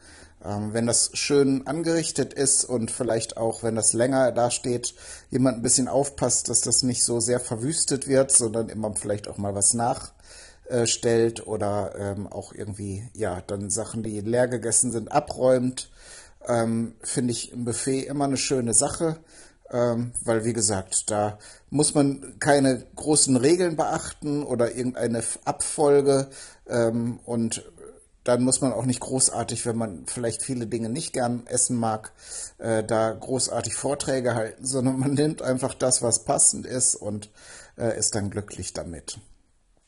Und da wir das jetzt bei den anderen Tageszeiten auch schon gemacht haben oder jetzt bisher äh, noch der, der Blick nach China, da habe ich allerdings einen, obwohl es sehr, sehr viele Gerichte gibt, äh, einen klaren Favoriten, ähm, den ich immer zu einem perfekten Tag essen würde, und das ist äh, der Feuertopf. Ähm, vielleicht hast du davon mal davon gehört. Äh, da gibt es in China spezialisierte Restaurants, wo auch spezielle Tische sind, ähm, die in deren große Vertiefung in der Mitte ein Gasherd integriert ist und da kommt dann ein großer Wok rein, in dem aber eine nicht, nicht ähm, Öl ist, wie bei uns beim Fondue, sondern eine speziell gewürzte Suppe. Beziehungsweise kann man da auch noch wählen ähm, zwischen einer eher einer milden Suppe oder einer scharf gewürzten Suppe. Und darin werden dann ganz dünn äh, geschnittene Scheiben Fleisch, Gemüse, Pilze, im Grunde alles, was man, was man finden kann und was sich in relativ kurzer Zeit garen lässt. Das kann man natürlich dann entsprechend auch so zuschneiden, dass es sich schnell garen lässt. Ähm, ähm, wird darin eingetaucht und dann kommt noch ein ganzer Kosmos an Soßen und Kräutern und ähm, Toppings, die man noch daneben und darüber und rundherum essen kann. Also sprich, es wird bei, nicht mal bei jedem einzelnen Bissen langweilig, weil man sich das so zusammenstellen kann, wie man gerade möchte. Es ist natürlich eine schöne gesellige Sache, weil man da meistens um diesen nicht allein sitzt, sondern um diesen Kessel herum und äh, dann plaudern kann, während äh, die Zutaten in dieser Brühe ähm, gar ziehen. Zu der Brühe vielleicht noch, es gibt noch eine schöne Variante, eine Yin-Yang-Variante, wo dann noch so ein Trenner in diesen Wok eingelassen wird Und dann äh, gibt es auf der einen Seite eine helle und auf der anderen Seite eine, also eine weiße und auf der anderen Seite eine rote Suppe. Ähm, und das ist dann quasi ein, eine milde Variante und eine, in der schon viele Chilis und äh, ähm, andere scharfe Gewürze mit, mitgekocht werden. Und ähm, das ist wirklich ein, ja, es ist im Prinzip so ein bisschen wie das Buffet bei uns, äh, nur dass man es eben noch ein bisschen zubereitet. Ähm, und es ist ein mehrgängiges Menü, wenn man so will, weil man eben immer wieder kleine Häppchen in der Suppe garen kann. Ja, das, das ist äh, übrigens ein Gericht aus der Provinz Sichuan ursprünglich, äh, gibt es aber mittlerweile in ganz China, weil es halt sehr beliebt und sehr, äh, ja, sehr lecker ist einfach. Und was gut ist, das, das verbreitet sich natürlich auch. Nun gut, Kai, lass es uns doch ein bisschen schwieriger machen. Eine Schwierigkeitsgrade höher. Wir beide werden jetzt einfach mal ein Menü vorbereiten. Das wird bestimmt ganz toll, ähm, aber lass es uns mal ausprobieren. Da es vielleicht einen ganz kleinen Ticken einfacher ist, kümmere ich mich um den ersten Gang unseres Mittagsmenüs und da gibt es tatsächlich einfach grünen Salat aus dem Garten und den mache ich fertig mit einer süßen Sahnesoße, die ich leicht aufschlage, damit die so ein ganz kleines bisschen anschäumt und äh, da kommen Mandarinen mit rein. Ich weiß nicht, ob du das auch kennst und schon mal gegessen hast. Ich mag das persönlich ganz gerne und ich kenne kaum Leute, die das nicht gerne mögen. Ähm, Davon kann man natürlich nicht zu viel machen, denn wir wollen wirklich in der Tat ein Mehrgänge-Menü. Und ähm, du hast zwar natürlich recht, also es gibt natürlich auch die Fälle, wo mal so ein richtig schöner Gulaschtopf oder so richtig klasse ist. Ähm, aber in unserem Fall wollen wir mal gar nicht so sehr an den Hunger denken und das Stillen des Hungers, sondern wirklich an den reinen Genuss. Also nur wirklich auf Entdeckungsreise gehen mit unseren Geschmacksknospen. Ich weiß, ich bin da mit meinem Salat noch relativ ordinär, aber vielleicht fällt dir noch ein bisschen was Raffinierteres ein. Ich würde mich dann auch um den Gang danach kümmern. Also Salat, das ist nur so ein bisschen. Da darf sich auch nicht jeder so viel nehmen, wie er haben möchte, sondern das ist wirklich nur so ein ganz kleines Schälchen und äh, zum Genießen. Und dann würde ich als nächsten Gang servieren, na, vielleicht irgendwie ein bisschen Parma-Schinken oder sowas und ähm, zwei, zwei reichen, oder? Zwei, vielleicht sogar drei Stangen Spargel dazu. Also ganz, ganz fein. Ich wüsste jetzt ehrlich gesagt noch nicht, welche Soße dazu passt, äh, außer dem üblichen. Ähm, da müsste man mal gucken, ob da irgendwie noch ein anderes Söschen noch dazu passt. Nur so ein kleiner Klacks, der dabei ist. Und damit wäre ich relativ schnell durch, aber ich bin auch nicht der Koch von uns beiden. Da hast du mehr auf dem Kasten und deswegen habe ich gedacht, ich lasse dir mal jetzt den nächsten Gang. Ich nehme mal an, jetzt fangen wir dann mit was etwas deftigerem an. Lass uns mal ruhig in der Jahreszeit ungefähr bleiben, in der wir uns jetzt befinden. Also wenn man das hier später hört, wir sprechen hier von Ende Mai, Anfang Juni. Ja, und ich würde sagen, wir könnten Erdbeeren mit ähm, einbauen in unsere Menüs und natürlich den Spargel vielleicht an anderer Stelle auch nochmal dazukommen lassen. Ähm, ich bin gerade überlegen, ob ich in meinen Salat statt der Mandarinen einfach mal ähm, Erdbeeren mit reinschmeiße. Also ich kenne den sonst bloß mit Mandarinen, aber man könnte den ja auch mal mit Erdbeeren machen. Dann hat man es schon tatsächlich wieder richtig schön in die jetzige Jahreszeit gelegt. Ich mag das immer sehr, wenn sich die Mahlzeiten der Jahreszeit entsprechend benehmen. Und ja, mal gucken, vielleicht fällt dir ja auch was Schönes ein. Ähm, was würdest du uns denn als nächsten Gang servieren? Lass dir auch mal was einfallen. Irgendwas muss ja nicht für jeden der perfekte Tag sein. Aber das kann ja jetzt einfach mal sein. Du hast dir jetzt Gäste eingeladen, die dir ganz lieb und nett sind und du möchtest jetzt unbedingt ganz gern ein Mehrgänge-Menü zaubern. Oder wir beide zusammen. Aber du hast halt leider Pech gehabt. Du hast nur einen Volldeppen in der Küche mit drin. Ich kann dir beim Schnibbeln helfen. Ich sage, ich krieg den Salat auch noch hin und äh, den, den ersten Vorabgang sozusagen mit dem Parmaschinken und dem Spargel, das kriege ich auch hin. Aber jetzt wird's ein bisschen komplizierter. Ich kann dir bloß ein bisschen handlangern. Was wollen wir denn Schönes unseren Gästen da draußen im Esszimmer zubereiten als nächsten Gang? Schlag mal was vor. Ja, also zu dem, zu dem Spargel mit dem Schinken als Soße würde ich noch ergänzen, könnte man vielleicht eine ähm, Sauce Tartar machen. Ähm, also so wie ich sie kenne, ist das eine etwas stückigere ähm, Remoulade. Kennt man vielleicht noch eher, also mit so kleinen, feinen äh, Zwiebel und saure Gur Gurkenwürfelchen. Ähm, eine Mayonnaise. Ähm, das könnte man machen. Und äh, zwischen, zwischen den beiden Gängen, die du jetzt genannt hast, könnte man nach der klassischen Menüfolge noch eine Suppe servieren. Das Thema hatten wir jetzt aber auch schon als äh, so, so als ähm, kleinen, kleinen Appetitanreger zwischendurch. Darum wäre das auch vollkommen okay, den, glaube ich, die Suppe wegzulassen. Die hatten wir jetzt in verschiedenen Farben und Formen schon besprochen. Ähm, darum würde jetzt in der Reihe als nächstes ein Fischgang kommen. Weiß nicht, Kurt, ob du Fisch magst. Ähm, ich mag den ganz gerne. Bei meiner Tochter muss ich immer ein bisschen aufpassen, äh, was für Fisch ich serviere. Da funktioniert nicht alles. Und ich habe mir überlegt, als Fischgang machen wir dann einen ähm, frisch geräucherte, eine frisch, äh, frisch eine Langsamkeit, eine frisch geräucherte Forelle. Ähm, und die kann, kann, ich hier in der Gegend besorgen und kann die auch selbst räuchern. Und dazu machen wir dann ein äh, Gemüse. Und du meintest ja, den saisonalen Spargel könnten wir noch, noch mehrfach äh, einsetzen. Ähm, dazu möchte ich sagen, dass ich mal gehört habe oder gelernt habe, dass man so, so die Hauptkomponenten möglichst in einem Menü nicht wiederholt. Einfach wahrscheinlich, denke ich, um so eine Vielfalt zu gewährleisten. Aber bei dem Spargel würde ich auch sagen, kann man da durchaus eine Ausnahme machen. Zumal wir ja auch noch die Option haben, dass wir den weißen und den grünen Spargel haben.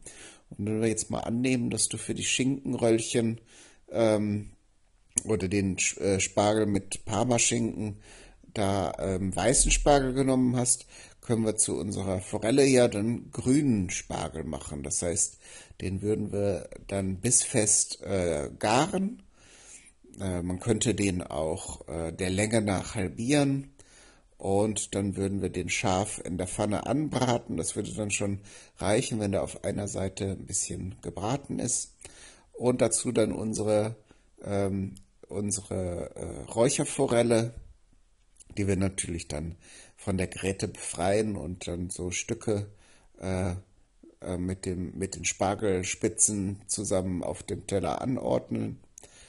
Dann, äh, damit noch ein bisschen was Knuspriges dabei ist, könnten wir äh, Brot ähm, in sehr dünne Scheiben schneiden und mit Olivenöl dann im Ofen brauen äh, und kross rösten. Und ja, dann könnten wir noch so ähm, vielleicht eine, eine Vinaigrette darüber geben. Also äh, ja, so eine, so eine Mischung aus äh, Essig und Öl, die wir mit etwas äh, Dijon-Senf äh, binden. Und dann könnten wir zum Schluss noch ein paar ganz hauchzarte Späne von Meerrettich darüber geben. Äh, müsste man jetzt probieren, ob das alles so zusammen funktioniert, ob die, ob da nichts geschmacklich sich widerspricht, aber so in meinem Kopf äh, schmeckt das gerade ganz gut. ähm, genau, das wäre der Fischgang und als nächstes käme dann, wenn ich mich nicht irre, der große Fleischgang. Also das, was ich vorher schon erwähnt habe, ähm, quasi das, was wir als Hauptgericht bezeichnen würden. Das Schöne ist ja immer, wenn man dann gemeinsam beim Essen ist, wo ja durchaus auch derjenige mit dabei sein kann und wenn es irgendwie machbar ist, auch sein sollte, der das Ganze auch gekocht hat. Oftmals geht's ja nicht so perfekt, der muss dann ja immer wieder in die Küche, aber vielleicht ist er zu den einzelnen Gängen, kann sich dann doch zu uns an den Tisch setzen. Das würde ich mir jetzt wünschen, denn das würde bedeuten, wir würden jetzt gemeinsam an der Forelle rumknabbern. Ähm, übrigens, meinst du wirklich eine ganze Forelle? Also ich könnte mir vorstellen, wenn ich so eine ganze Forelle verdrückt habe, dann passt da gar nichts mehr rein. Also, ähm, oder meintest du vielleicht nur eine halbe oder ein kleines Stückchen davon? Aber egal, äh, du würdest dich jetzt mit an den Tisch setzen und jetzt würde ich natürlich ganz hellhörig werden und sagen, was, Moment mal, du räucherst die Forellen selbst, die hast du selbst geräuchert. Und schon würde ein Gespräch über das Räuchern stattfinden. Und genau das können wir hier jetzt auch eben machen. Also einen kleinen Exkurs, bevor wir zum Fleischgericht übergehen. Würde mich ja interessieren, Warum räuchert man beispielsweise eigentlich immer so ungefähr die gleichen Fische? Also es gibt ja auch, keine Ahnung, ähm, was hatten wir denn früher, wenn wir an dem kleinen Bach, wo ich äh, groß geworden bin, ähm, da haben wir auch natürlich die Angelrute reingeschmissen, obwohl wir es natürlich nicht durften, weil wir keinen Angelschein hatten. Aber ja gut, in den frühen 70ern, 80ern und so weiter war es noch nicht ganz so heftig. Ähm, wir haben da hauptsächlich Stichlinge, Rotaugen, ja, an die kann ich mich erinnern. Da war noch mehr dabei, aber frag mich jetzt nicht, was da alles bei war. Warum kann man diese kleinen Fischlis eigentlich nicht auch vielleicht ähm, räuchern? Schmecken die nicht oder sind die den Aufwand nicht wert, weil sie zu klein sind oder womit hängt das zusammen? Also wenn man irgendwo guckt, geräuchert, ja, sind immer so ungefähr dieselben Fische, die man kriegt. Da mache ich mir dann schon wieder Gedanken, kann man die anderen nicht räuchern oder ist der Aufwand das Ganze nicht wert oder womit hängt das eigentlich zusammen? Beim Räuchern kommt mir auch gleich wieder eine Erinnerung. Ich habe mal für einen guten Freund einen riesengroßen Räucherofen besorgt. Das liegt einfach daran, ich kannte Leute, die Leute kannten Leute und die Leute wiederum hatten einen Räucherofen, den sie loswerden wollten. Und da habe ich gedacht, ich höre mich mal um. Natürlich kenne ich auch welche, die wirklich professionelle Angler sind. Und derjenige hat dann auch gesagt, ja, sofort her damit, äh, nehme ich gerne. Und dann habe ich ihm den Räucherofen eben ähm, besorgt. Das Ding war riesengroß, also größer als ein großer Kühlschrank. Und ähm, ich habe bisher, weiß ich bloß so von kleineren Räucheröfen. Wie groß äh, hast du dein Räucherofenmodell?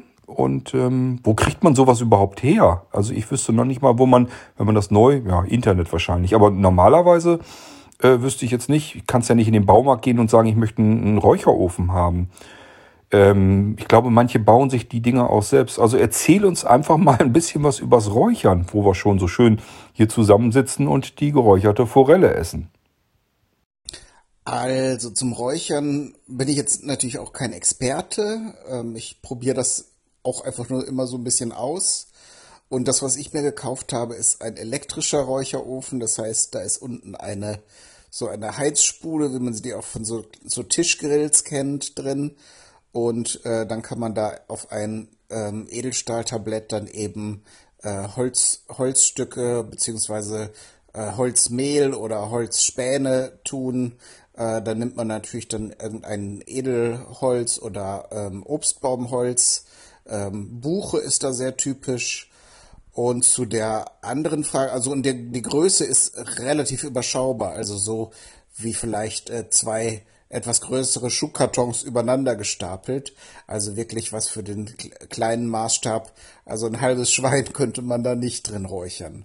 Ähm, das äh, Räuchern an sich geht mit, äh, mit proteinhaltigen Lebensmitteln, Fleisch, Fisch aller Art und vielleicht sollte man noch erwähnen, es gibt äh, zwei Verfahren, also es gibt natürlich viele Verfahren, aber so die Hauptströmungen sind einmal das Kalträuchern und das Heißräuchern. Und ähm, ja, das, das erklärt eigentlich schon ziemlich äh, genau, was da passiert. Beim Heißräuchern wird auch das, äh, das Fleisch oder den, der Fisch, den man räuchern möchte, in der Hitze des Ofens mit gegart. Also bei diesem kleinen, ähm, kleinen Ofen da, den ich da habe, dem elektrischen Ofen, kann man das Fleisch auch gar nicht so sehr trennen von dem, äh, von dem Räucher, von der Räucherquelle, äh, dass das äh, eigentlich nur heiß geräuchert werden kann. Äh, das Kalträuchern äh, nimmt man dann eher zum Konservieren von, äh, von Fleisch. Ähm, und äh, ja, das, das Fleisch wird dann nicht gegart, es ist, bleibt also im Prinzip roh, wird aber natürlich den, durch den Rauch konserviert ähm, und hat dann natürlich nochmal ganz andere Eigenschaften, ganz andere Konsistenz äh, und lässt sich dann auch manchmal beim, beim Speck zum Beispiel dann noch weiter verarbeiten, braten oder so etwas. Ähm, während das heiß geräucherte ja dann schon ziemlich fertig äh, aus dem Ofen kommt. Ähm, zu der Frage, ob man jetzt kleine Fische auch räuchern kann, äh, sehe ich eigentlich erstmal kein, kein Hindernis. Ähm, ich kenne das aus manchen Kulturkreisen, dass so kleine Fische äh, entweder gesalzen oder da, im Prinzip ginge das auch geräuchert, dann so mit Stumpf und Stiel als Snack gegessen werden und dann eben, ja, da geht es wahrscheinlich hauptsächlich darum, dass äh, wir jetzt sehr verwöhnt sind hier in, in Mitteleuropa und gerne große Stücke Fleisch oder Fisch essen. Und da eignen sich natürlich dann auch die Zuchtfische, die man auf so, auf so eine gewisse Größe ranzüchten kann, ganz gut. Und dann kann man da eben die Filets herunterlösen, wenn, wenn das Ganze fertig geräuchert ist und äh, verspeisen. Und wie du schon sagst, äh, jetzt, wenn das so eine in so einem mehrgängigen Menü auftaucht, würde ich jetzt auch nicht so, die gibt's ja auch in verschiedenen Größen, die Forellen, würde ich jetzt nicht so eine riesige Forelle komplett auf den Teller legen, sondern vielleicht so ein Filet und dann kommt ja noch irgendwas drumrum, eine etwas Salat oder so, äh, ähm, so dass man, wenn man nicht komplett satt werden möchte, da das dann eben portioniert. Ja, äh, die, diese großen Räucherkammern, die eignen sich natürlich auch zum Kalträuchern oder wenn man eben selbst äh, Wurst herstellt oder solche Dinge, kann man das dann eben in diesem Behälter ähm, äh, aufhängen und dann eben in dem Rauch, der unten dann auch meist nur mit so einer glühenden Kohle, die, äh, die auf das Räuchermehl gegeben wird, oder, was ich auch schon gesehen habe, in so einer Räucherspindel, da wird quasi dann äh, das äh, Räuchermehl in so einen Kanal gelegt, der spiralförmig verläuft, unten am Boden des Räucherbehälters und dann so langsam wegglimmt. Es soll ja gar nicht lichterloh brennen, sondern es soll ja Rauch erzeugen und dann darf das natürlich auch keine heiße Flamme sein, äh, sondern soll nur etwas Glut äh, haben und dann so langsam vor sich hin stehen kann. Ähm, genau. Äh, ich habe neulich von einem befreundeten Koch gehört, äh, im Prinzip kann man das Ganze auch mit einem großen Pappkarton machen. Der sollte natürlich dann auch keine äh, Reste von Klebeband oder Plastikfolie enthalten, äh, damit da nichts, äh, nichts Unangenehmes dann im Prozess entsteht. Aber wenn man dann so eine kleine Quelle von Rauch erzeugt ähm, mit einem der genannten Verfahren ähm, und dann darüber in einiger Höhe dann das äh, Räuchergut ähm, aufhängt oder befestigt, äh, dann geht es ja nur darum, dass quasi der Raum rundherum von Rauch erfüllt wird. Und das kann man im Prinzip mit jeder Art von Kiste oder Schachtel dann äh, hinbekommen. Manchmal sieht man das auch in so, äh, in so Tonnen, in Fässern. Äh, da ist, glaube ich, der Kreativität äh, keine Grenze gesetzt. Wie gesagt, bei Plastik äh, wäre ich vorsichtig, weil wenn dann doch etwas höhere Temperaturen entstehen, äh, einige Plastiksorten sch äh, schmelzen ja oder geben dann unangenehme äh, irgendwelche unangenehmen Substanzen ab, die sich dann ja auch auf das Fleisch ablegen können. Ja, aber an sich ist Räuchern äh, früher war es ja als Konservierungsmethode wichtig. Äh, da wurde, wurde dann oft auch noch gesalzen oder gepökelt und anschließend noch geräuchert dann äh, zur Haltbarmachung. So konnten dann eben äh, die Mikroorganismen auf dem entsprechenden Fleisch äh, abgetötet werden. Das Ganze geht ja dann je nach Temperatur, die man hat, auch mit einer gewissen Trocknung einher und diese Reduktion von Flüssigkeit äh, und der Rauch und dann oft auch noch das Salz sorgen eben dafür, dass das Ganze lange haltbar wird. Heutzutage im Zeitalter, wo, wo wir Kühlschränke haben, ist es nur noch eine kulinarische Sache natürlich, dass wir dann mit Gewürzen und Kräutern da ein, äh, ein schönes Aroma in das äh, Fleisch bringen. Aber wie gesagt, da, da gibt es äh, sehr interessante Spielereien. Man könnte zum Beispiel, habe ich jetzt auch neulich gehört, gekochte Eier räuchern. Äh, alle Arten, wie gesagt, von, von Fleisch natürlich. Wichtig ist da natürlich, äh, gerade wenn man es kalt räuchert, dass das wirklich dann auch sehr frisch sein ähm, muss. Ähm, ich weiß jetzt nicht, ob man unbedingt dann irgendwie tiefgefrorenes Fleisch oder Fisch nehmen sollte, um das dann zu räuchern, ähm, weil es dann eben oft nicht so hoch erhitzt wird, dass alle Keime abgetötet werden. Ähm, was ich jetzt in meinem kleinen, etwas heißeren Ofen aber auch schon ausprobiert habe, sind zum Beispiel äh, geräucherte Garnelen. Das war ganz interessant und schön. Und auch mal eine andere Version. Sonst kennt man die ja meist nur äh, leicht gebraten oder gekocht oder dann in irgendeiner Cocktailsoße äh, ertränkt. Ähm, und das Räuchern war da mal ein ganz neuer Ansatz, der dann ganz spannend war. Genau. Also wie gesagt, man kann das mit, mit Feuer, mit Glut machen oder mit elektrischem Strom. Ähm, viele haben ja jetzt auch äh, die, die großen Barbecue-Fans haben dann ja auch so große äh, äh, Apparaturen, wo sie dann auch drin räuchern können. Äh, da ist ja dann nach oben immer kein Limit, was man an Gadgets oder an großen Maschinen sich dann hinstellen kann äh, oder in den Garten bauen wenn man da Interesse dran hat. Jetzt hast du mich beinahe zu etwas verleitet. Ich war eben nämlich schon am Schauen, ähm, was so ein Räucheröfelchen kostet. Die sind ja gar nicht so teuer und die gibt es in allen möglichen Ausführungen, auch Multifunktionsgeräte und ähm, ja.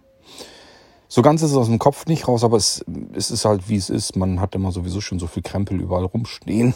Und jetzt noch ein Räucherofen dazu. Na, ich konnte mich erstmal noch beherrschen, aber ganz aus dem Kopf ist es nicht raus. Hast du in deinem Räucherofen schon mal Rauchkartoffeln gemacht? Ähm, weil die gibt es hier bei uns, wenn es stattfindet, normalerweise im Ort dann zum äh, Weihnachtsmarkt. Die kaufen wir uns immer sehr gerne. Ist einfach so ein Schälchen mit kleinen Kartoffeln, ungeschälten, die aus, eben aus dem Räucherofen dann kommen. Dort drin auch offensichtlich gegart wurden kommt dann äh, eine Knoblauchsoße drüber. Das ist total lecker. Und ähm, ja, wenn es die gibt, da äh, holen wir uns dann immer ein Schälchen. es gab auch ein kleines Restaurant, ein paar Orte weiter. Die hatten die auch mit im Sortiment. Und äh, aber da hat es leider durch Corona vermutlich das ganze Restaurant dahin gerafft. Und ähm, deswegen werden wir dort auch keine Rauchkartoffeln mehr kriegen können. Ja, ähm, mit dem Räuchern, das ist wirklich eine interessante Sache. Tatsächlich, ich mag Fisch sehr gern. Ähm, Im Prinzip, ja, eigentlich in aller, allen Formaten. Also Backfisch, ähm, Kochfisch, geräucherten Fisch, gebratenen Fisch. Ich mag alles. Und prinzipiell erstmal mag ich auch jeden Fisch. Vielleicht nicht jeden Fisch gleich gern, aber äh, mir fällt jetzt nichts ein, was ich nicht mag. Was es mir ein bisschen vergrätzt hatte, das habe ich aber auch erst später feststellen müssen, ist die gute, schöne Maischolle. Die hatte ich vor, keine Ahnung, zwei, drei Jahren. Ähm, waren wir in einem italienischen Restaurant. Da gab es Maischolle. Ich weiß gar nicht, was die in einem italienischen Restaurant zu suchen hatte, aber egal. Hat die mich so dran erinnert, war ja total lecker. Bestellst du dir mal. Weißt ja, wie du Fisch essen musst, das ist ja alles kein Problem. Nun war es so, dass die natürlich voller Gräten waren und ich festgestellt habe, holla, mit deinem Seerest, äh, der bringt dir jetzt gar nichts mehr. Ähm, das heißt, du fuhrwerkst da eigentlich blindlings mit den Fingern drin rum in deinem Fisch und das macht überhaupt keinen Spaß mehr. Ähm, seitdem habe ich einfach gesagt, okay, dann hat sich das mit dem Fisch, wo ich noch die Gräten irgendwie rauspulen muss, hat sich dann für mich sowieso erledigt. Das macht dann keinen Spaß mehr. War früher kein Problem. Äh, ich bin am Wasser, wenn es auch nur ein Fluss war, groß geworden. Wir hatten immer Fisch zu Hause. Und natürlich wusste ich auch, wie man äh, ein Fisch sachgerecht ähm, isst, aber ja, geht halt nicht mehr. Ähm, wir sind ja mit unserem Mittagsmenü noch nicht ganz durch. Du meintest ja zuletzt, ähm, wir hatten jetzt den Fischgang. Jetzt bräuchten wir ja noch irgendwie ein Fleischgericht.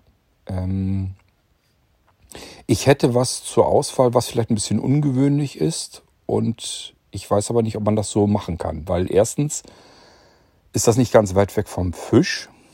Wie man das hinkriegt, ganz einfach.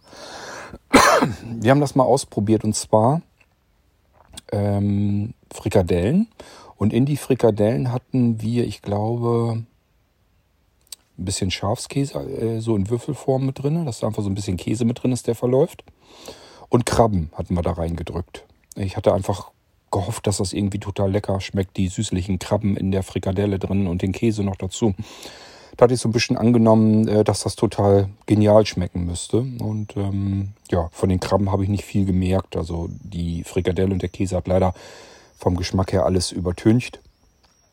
Und äh, das war eigentlich nur schade um die Krabben. Die hätte ich lieber so roh essen sollen. Ähm, wenn man diese Frikadelle jetzt nicht als Frikadelle macht, sondern dann auch noch mit Rotkohl, also wie eine Kohlroulade fertig macht, aber nicht mit Weißkohl, sondern mit Rotkohl, dass das zudem auch nochmal anders aussieht, finde ich, haben wir schon wieder etwas sehr Interessantes und Exklusives. Ich wüsste jetzt ehrlich gesagt nur nicht, wie man das in, einer, in eine zierliche Größe hineinbekommt. Denn wir sind jetzt ja schon, wir haben Salat schon gegessen, wir haben schon ein bisschen Spargel und Schinken gehabt, wir haben schon den Fisch gehabt mit Beilage. Jetzt wird's aber langsam auch ein bisschen eng. Also man muss das Ganze ja noch irgendwie essen können. Und das schafft man nur bei einem Mehrgänge-Menü, in dem die einzelnen Portionen natürlich relativ klein sind. Ähm, meinst du, das kriegen wir mit unserer, ähm, ja, mit unserer Rotkohlroulade auch hin? Oder was meinst du? Vielleicht hast du einen besseren Vorschlag. Ähm, ich würde bloß langweilig finden, wenn wir einfach nur das übliche irgendwie da ein Stückchen braten oder so drauf. Das, das kann jeder, das kann man sich zwischendurch mal machen. Wir müssen uns schon was überlegen, wie wir etwas machen mit unserem Mittagsmenü, was man vielleicht nicht täglich isst oder auch nicht wöchentlich und auch nicht monatlich, sondern das soll ja was Besonderes sein. Fällt dir noch was ein, was wir machen könnten als nächsten Gang für das Fleischgericht? Ähm, ist ja jetzt auch äh, nicht, nicht so fern. Man tut ja an Kartoffeln ganz oft Speck dran, der geräuchert ist. Oder die äh, Veganer und Vegetarier nehmen dann zum Beispiel diese geräuchertes, geräuchertes Paprikapulver ähm, was ich eine sehr schöne Zutat finde. Und als du das erzähltest, musste ich spontan an Kartoffelfeuer denken. Ich weiß nicht, wer das noch so kennt. Ähm, wir hatten, wir hatten zum Beispiel früher, äh, meine Mutter und meine Großtante hatten einen Garten, den sie bewirtschaftet hatten und äh, da auch Kartoffeln angebaut haben. Und wenn dann die Ernte Erntezeit war, wurde das, das, die getrockneten Pflanzen und vielleicht auch ein bisschen äh, Grünschnitt und sowas äh, haben wir dann ähm, die Kartoffeln äh, so ein bisschen in so eine Kuhle reingelegt und dann darüber das Feuer gemacht ähm, und dann aus dem Feuer diese, diese Kartoffeln, die natürlich au außen verkohlt waren und innen drin aber das, äh, das saftige, ähm, gegarte Kartoffelinnere, das war schon eine feine Sache. Und dann so mit schmutzigen Fingern da am im Garten stehen und das äh, die Kartoffeln essen, das war schon ein ganz tolles Erlebnis als Kind. Ähm, die zum Fisch kann ich nur sagen, ja, mit den Geräten, das ist natürlich eine, eine Sache, die ich nachvollziehen kann und die, glaube ich, aber auch vielen Menschen so ein bisschen das Fischessen verleidet. Äh, manche haben eher dann Angst, dass sie vielleicht eine Geräte verschlucken. Andere finden es halt einfach umständlich, dann auf dem Teller dann noch die Gräten äh, rauszunehmen. Ähm, da können wir auch nochmal den Sprung nach Asien machen. Die Chinesen essen den Fisch immer mit Gräten, weil natürlich, wie man das auch ja von Fleisch, der das im Knochen mit Knochen gegart wird, kennt, ähm, schmeckt das nochmal viel besser und intensiver, weil beim Garen natürlich die Knochen auch nochmal Geschmack abgeben. Und wie ich ja schon gesagt hatte, mit den ähm, Hühnerfüßen, äh, die in Hongkong gegessen werden, ähm, die Chinesen knabbern halt und äh, gerne und haben also irgendwie keine große, kein großes Problem, dieses äh, fisselige Essen, wo man dann irgendwie so noch irgendwie was rauspulen muss oder sowas. Ähm, das ist bei uns ja ein bisschen anders. Bei uns gibt es ja meistens Fischfilets zu kaufen. Ähm, eher selten mal ganze Fische, wo man sich dann mit den Gräten auseinandersetzen muss. Aber klar, da gibt es dann so Fische wie die Scholle, wo die Gräten sehr unangenehm und unerwartet verteilt sind. oder Fische wie die Dorade, wo dann relativ große Gräten drin sind oder der Lachs geht da auch noch teilweise wo man dann eben, wo man dann eben die Gräten relativ zuverlässig findet, auch beim Essen jetzt nicht so an so einer kleinen feinen Gräte äh, auf so kleine feine Gräten stößt. Ähm, bei manchen Fischen äh, kann man ja sogar die Gräten mitten essen. Bin ich aber auch kein Fan von. Äh, ich mag es auch lieber, wenn man sie auf die eine oder andere Weise entfernen kann. Die Idee mit der äh, der äh, Rotkohlroulade mit, äh, mit Fleisch und äh, Krabben drin. Finde ich sehr spannend. Da habe ich vor ganz langer Zeit mal ähm, zusammen mit meiner, meiner, meiner Frau ein Rezept entwickelt. Und zwar war das asiatisch inspiriert. Ähm, und zwar war das die Füllung, die man auch zum Beispiel in Wantan-Nudeln reintut. Die besteht ja oft aus Schweinehackfleisch und äh, so ein bisschen kleiner geschnittenen Garnelen. Und dann kann man noch ein bisschen Gemüse reintun. Äh, Karotten sind oft drin. Äh, wir haben dann noch diese schwarzen Muer-Pilze reingetan. Ähm, so dass wenn man so äh, da mal reinbeißt äh, später, das wirklich sehr schön bunt und vielfältig ist. Und das Schweinehackfleisch ist vom Geschmack ja auch etwas dezenter als zum Beispiel Rinderhackfleisch oder gemischtes Hackfleisch, so dass da auch der Geschmack zum, zum Tragen kommt. Ich habe allerdings keinen äh, kein Rotkohl verwendet, was ich eine sehr schöne Idee finde. Ähm, aber weil das etwas zarter äh, ist, habe ich blanchierte Chinakohlblätter genommen. Die sehen ja dann auch nachher etwas anders aus als die, äh, die Weißkohlblätter. Äh, die haben ja dann diese schöne, diese schöne Textur an der Oberfläche, ähm, bringen natürlich dann farblich nicht so eine äh, ungewöhnliche ähm, ja, so ein ungewöhnliches Ergebnis, sind aber auch schön und man kann vor allen Dingen, das war ja auch dein Punkt, man kann sie schön klein machen, quasi so, so ganz, ganz handliche kleine Wickelchen von, von den Chinakohlblättern, die dann auch für so einen, für so einen Gang in einem äh, mehrgängigen Menü gut geeignet wären. Die habe ich dann übrigens äh, immer, wie man das bei Kohlrouladen macht, auch angebraten und dann in äh, äh, dann noch etwas in äh, Hühnerbrühe gegart und das war eine Zeit lang unser absolutes Lieblingsgericht. Jetzt, wo ich drüber spreche, könnte ich es eigentlich mal wieder machen, hätte ich auch mal wieder Appetit drauf. Ähm, hat uns immer sehr gut gefallen. Ähm, genau. Als Fleischgang ist ja, wäre, wäre schön vielleicht noch äh, im Anschluss, wenn wir eine schöne äh, Rolle hätten von etwas, also ein gefülltes Fleisch. Äh, da kann man ja alles Mögliche nehmen, Geflügel oder ähm, ja Kalbfleisch, Rindfleisch, äh, also da dann Filet eher, damit das ähm, äh, sich gut garen lässt und und äh, ja auch zart ist, wenn man es dann aufschneidet. Und als Füllung gibt es ja nun sehr viele Möglichkeiten. Entweder mit ähm, speziellen Kräutern, ähm, jetzt ist gerade die Bärlauchsaison schon so, so ein paar Wochen vorbei. Das ist immer schön, ähm, weil der so eine dezente Knoblauchnote ja abgibt, äh, da eine Füllung draus zu machen. Oder ähm, ja, Gemüse kann man nehmen, Pilze. Pilze ist äh, auch eine schöne Sache, hatte ich jetzt gerade wieder im Gespräch mit, äh, mit meinen Kochfreunden.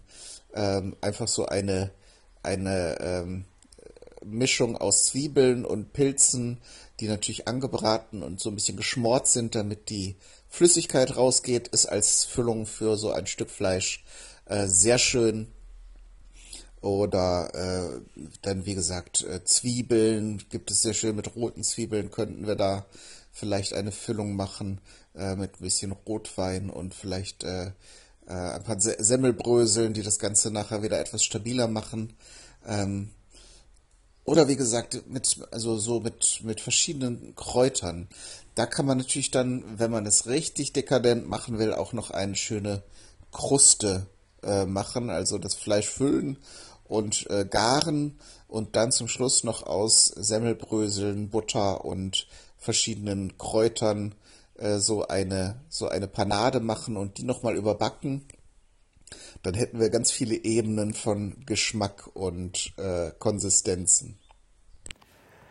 Lieber Kai, ich habe so ein bisschen Angst, dass wir uns den Bauch ganz schön vollschlagen in unserem Mittagsmenü. Aber nichtsdestotrotz, ich finde, zu einem Mittagsmenü gehört auch ein Dessert. Hm, was machen wir denn da? Also wir müssen ja irgendwas haben, was uns nicht so fürchterlich vollstopft noch. Wir haben ja recht üppig gegessen und trotzdem wollen wir irgendwie noch, keine Ahnung, was Leichtes, was Frisches, äh, vielleicht aber trotzdem auch was Ungewöhnliches. Ich habe jetzt keine Lust, einfach nur hier von der Fürst-Pückler-Rolle ein Stückchen Eis abzuschneiden oder auch von mir aus Eis mit heißen Kirschen, wobei ich das schon fast wieder zu, zu füllig finden würde nach solch einem Mal. Vielleicht fällt dir noch irgendwie was Vernünftiges ein, was wir jetzt noch als Nachtisch präsentieren könnten, was so ein bisschen leicht und luftig und locker schmecken könnte und ähm, so ein bisschen einem diese, diese Üppigkeit und diese Fülle von unserem Mittagsmenü wegnehmen könnte. Und ähm, da wir mit unserem Nachtisch ja nun nicht so wahnsinnig weit kommen werden, das haben wir ja wahrscheinlich relativ schnell serviert, ähm, ich weiß nicht, wie geht dir das? Also ich habe das immer sehr gerne, wenn, egal wie füllig und üppig ich gegessen habe, irgendwie so gerne ein Mocker oder sowas, das passt eigentlich immer noch. Also wenn wir irgendwie die Möglichkeit haben, dass es dort, dass wir irgendwo dort gegessen haben, wo es einen Mocker gibt, ist für mich Mocker immer die erste Wahl. Und ansonsten nimmt man irgendwie einen Kaffee oder einen Espresso oder sowas oder ein Cappuccino. Wie sieht das bei dir aus? Brauchst du auch sowas immer verpflichtend hinterher? Oder ist das für dich dann eigentlich zu viel oder nicht wichtig? Oder wie siehst du das Ganze? Und was meinst du zu unserem Nachtisch? Ja, zu deinem, zu deinem äh, Argument, dass wir ja ganz schön viele Gänge schon hatten und probiert haben, kann ich ja sagen, man kann das ja immer über die Portionsgröße äh, steuern. Wenn man sich natürlich jetzt jeden Gang als einen äh, großen äh, mit, mit einem großen Haufen befüllten Teller ähm, äh, vorstellt, dann ist es natürlich viel zu viel und wir wären jetzt wahrscheinlich schon längst super satt. Aber wir äh, müssen uns das ja das Ganze mehr als Häppchen vorstellen und selbst einen Hauptgang kann man ja so gestalten, dass äh, ja, auch wenn man dann vielleicht schon etwas mehr auf dem Teller haben möchte, dass dann nicht irgendwie alles in so in so ganz großen Wirtshausportionen da drauf geknallt wird. Zum Dessert, ähm, erstmal mit deiner letzten Frage zuerst. Äh, ich brauche das nicht super dringend, einen Kaffee oder einen Espresso oder Mokka nach dem Essen zu trinken, aber ich genieße das auch. Ich mag das sehr, wenn, wenn das angeboten äh, wird, äh, wenn man irgendwo zu Gast ist oder in einem Restaurant und die Möglichkeit besteht, ähm, dann sozusagen zur Verdauung, zur Beschleunigung und vor allen Dingen entgegen der Müdigkeit, die sich nach so einem üppigen Essen dann gerne mal einstellt, etwas Koffein, etwas konzentriertes Koffein ähm, mir reinzupfeifen. Entsprechend könnten wir ähm, das Dessert auch so gestalten, dass es gut zu äh, Kaffee passt oder zu Mokka. Das äh, sind so drei, drei übliche Verdächtige. Das eine wäre irgendeine Form von Gebäck, sei es jetzt ein kleiner Keks, eine, ähm, ein kleines Waffelröllchen vielleicht, eventuell noch gefüllt, ähm, ein Stückchen Kuchen, ähm, vielleicht auch ein, ein, ein, so eine kleine, eine kleine äh, Torte, ein, so ein Törtchen vielleicht. Wir wollten ja ein bisschen auf die Portionsgröße achten, also so ein ganzes Stück Torte wäre vielleicht zu viel. Ähm, die, die, zweite, die zweite Version wäre irgendwas mit Schokolade, also sei es eine Mousse, eine ähm, vielleicht ein äh, Schokoblättchen, ähm, das noch gefüllt ist. Ähm, und das dritte wäre irgendeine Creme. Also es lässt sich natürlich auch alles drei kombinieren.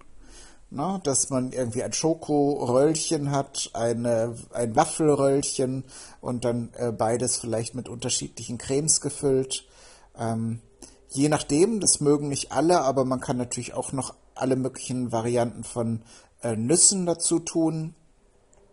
Und wenn wir jetzt an das Orientalische des Mokkas denken, kann man natürlich auch mit einigen süßen Gewürzen das Ganze noch interessanter gestalten, sei es jetzt Gut, Zimt ist jetzt schon sehr üblich, kennt man ja auch von Milchreis mit Zimt und Zucker, ähm, aber auch vielen anderen Speisen. Kardamom habe ich sehr zu schätzen, ähm, schätzen gelernt, weil es ja so eine, eine ja etwas exotische, aber zitronenartige Würze bringt. Da gibt es zum Beispiel ein Dessert, das im Grunde äh, ja ein Pudding oder eine Panna Cotta ist. Äh, Panna Cotta ist ja im Grunde auch nur eine Sahne, die mit Gelatine erwärmt wird und dann eben dadurch zum Stocken gebracht wird. Äh, die kann man ganz klassisch mit Vanille machen, aber man kann sie auch mit anderen Gewürzen aromatisieren. Und da würde ich jetzt einfach mal den Twist machen, äh, unsere Panna Cotta, äh, die ja dann auch wirklich, weil es pure Sahne ist, ähm, auch nur ein kleines, ein kleines Probiergläschen sein muss, ähm, mit Kardamom zu aromatisieren. Und äh, dann kann man natürlich, wenn man so das fertig hat stocken lassen, das Gläschen noch ein bisschen äh, dekorieren, sei es jetzt auch mit einer Schokolade oder einem kleinen dünnen Waffelchen. Auch da kann man dann eben noch äh, mit Gewürzen oder weiteren ähm, Aromen noch eine zusätzliche Komponente zu bringen. Und was natürlich auch äh, als Dessert geht, ähm, aber immer so ein bisschen verliert, weil es natürlich ja die Natur so wie es ist schon perfekt hergegeben hat, ist Obst. Äh, da muss es ja dann nicht der schnöde Apfel sein, obwohl man den auch sehr schön zubereiten kann ähm, oder noch noch würzen, dass er etwas äh, etwas interessanter ist, als man ihn so vom äh, vom Baumpflücken und Essen kennt. Ähm, aber es gibt ja nun auch exotische Früchte und da wir es ja nun etwas festlich äh, haben und uns was Besonderes gönnen, kann man ja dann zum Beispiel mit den Kapstachelbeeren oder Physalis, wie sie auch genannt werden, und vielleicht ein paar exotischen Beeren, ähm, sie entweder so naschen ähm, oder auch in einer Creme einbetten. Ähm, da gibt es natürlich noch viele Möglichkeiten. Und was als Dessert natürlich nicht unerwähnt bleiben sollte, wäre das Eis. Ist dann, gerade wenn wir jetzt ähm, so sommerlich unterwegs sind, natürlich schön. Jetzt hatten wir, glaube ich, bei den äh, Zwischengängen schon das Sorbet, also ein, ein Wassereis oder ein auf Saft oder Wein oder ähm, äh, anderen Flüssigkeiten basierendes äh, ähm, Eis. Ähm, da könnte man jetzt halt nochmal ein äh, Parfait, also ein halbgefrorenes Eis nehmen, das dann eher auf Milch- oder Sahnebasis ist. Ähm, oder andere Cremes, die dann zum Beispiel auch noch äh, Eigelb enthalten, was es natürlich nochmal sehr viel reichhaltiger und natürlich auch leckerer macht. Ja, was hältst du davon, Cord? Also welches von diesen Dessert-Ideen, welche von diesen Dessert-Ideen gefällt dir? Äh, wenn, wenn, du kannst ja eine auswählen und dann können wir da nochmal ein bisschen ins Detail gehen und da vielleicht ein, ein genaueres Dessert für unseren, für unser Menü zeichnen. Mir ist jetzt eine Idee gekommen, was wir mit dem Nachtisch tun könnten. Allerdings habe ich so ein bisschen Bedenken, so ein bisschen Angst, dass du dir jetzt sagen könntest, oh Mann, hätte ich bloß nicht gefragt. Kai, ähm, wir haben uns ja schon mal drüber unterhalten, dass wir beide gerne malen, beziehungsweise ich gerne gemalt habe. Bei mir war es mehr das Zeichnen, bei dir ist es wirklich das Malen, also auch der Umgang mit Farben. Was hältst du denn davon, wenn wir uns für den Nachtisch etwas Besonderes einfallen lassen, was natürlich vom Schwierigkeitsgrad her auch nicht ganz ohne ist, aber vielleicht fällt dir was ein. Ich will es mal ausprobieren. Und zwar, was hältst du davon, wenn wir als Nachtisch ein Gemälde präsentieren aus Lebensmitteln? Also wir nehmen uns einen rechteckigen weißen Teller und dort platzieren wir jetzt etwas, was ein Gemälde ergibt, ein Bild. Ich stelle mir zum Beispiel das typische Bild vor, was kleine Kinder gerne malen. Rechts oben die Sonne, unten ein bisschen Rasen, da steht ein Haus und ein Baum ist dort, vielleicht noch irgendwo ein Vöglein. Je nachdem, ob wir da irgendwie was hinbekommen können. Das muss ja farblich auch alles ein bisschen passen. Jetzt überleg mal, ob dir dazu was einfällt. Also ich fände das total klasse, weil wenn wir das unseren Gästen servieren, dann bin ich mir ziemlich sicher, das bleibt in Erinnerung. Ist nur die Frage, kriegen wir das hin? Was meinst du denn? Ja, Kurt, da fällt mir tatsächlich etwas dazu ein. In der modernen Küche ist es ja ähm, ganz üblich oder man sieht das häufig, wenn man sich für, für äh, Essen interessiert und sich auch gerne irgendwie Bilder oder Videos oder ähm, andere Formate dazu anschaut. Ähm, es gibt so einen, einen Stil äh, in der modernen Küche, wo dann auf dem Teller mit so einem groben Pinsel, natürlich der entsprechend äh, für Lebensmittel geeignet ist, dann eine etwas festere Soße aufgetragen wird und man dann auch diesen Pinselstrich noch sieht. Ähm, das sind oft dann sehr konzentrierte ähm, Aromen. Ähm, und ja, neben diesem optischen Effekt ist es natürlich dann äh, auch noch eine Ergänzung zu dem Essen und in unserem Fall wäre es das Dessert. Mir fällt aber auch noch eine andere Sache ein und es ist schön, deine Idee hat mich äh, da an eine Sache erinnert, die ich vor langer Zeit äh, gemacht habe. Das ist bestimmt 20, 30 Jahre her. Ja, ich bin so alt. Äh, ich habe immer gerne, wenn wir Gäste ähm, so äh, Familienfeiern hatten oder äh, sonstige Feierlichkeiten, habe ich zusammen mit meiner Mutter gerne so mehrgängige Menüs gekocht. Und eine Zeit lang haben wir sehr gerne ein Dessert gekocht ähm, oder gemacht. Und zwar bestand das aus verschiedenen Fruchtpürees.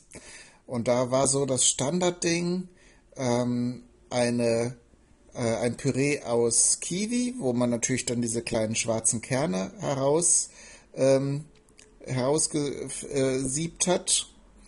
Ähm, dann ein Püree aus Himbeeren und ein Püree aus Mango.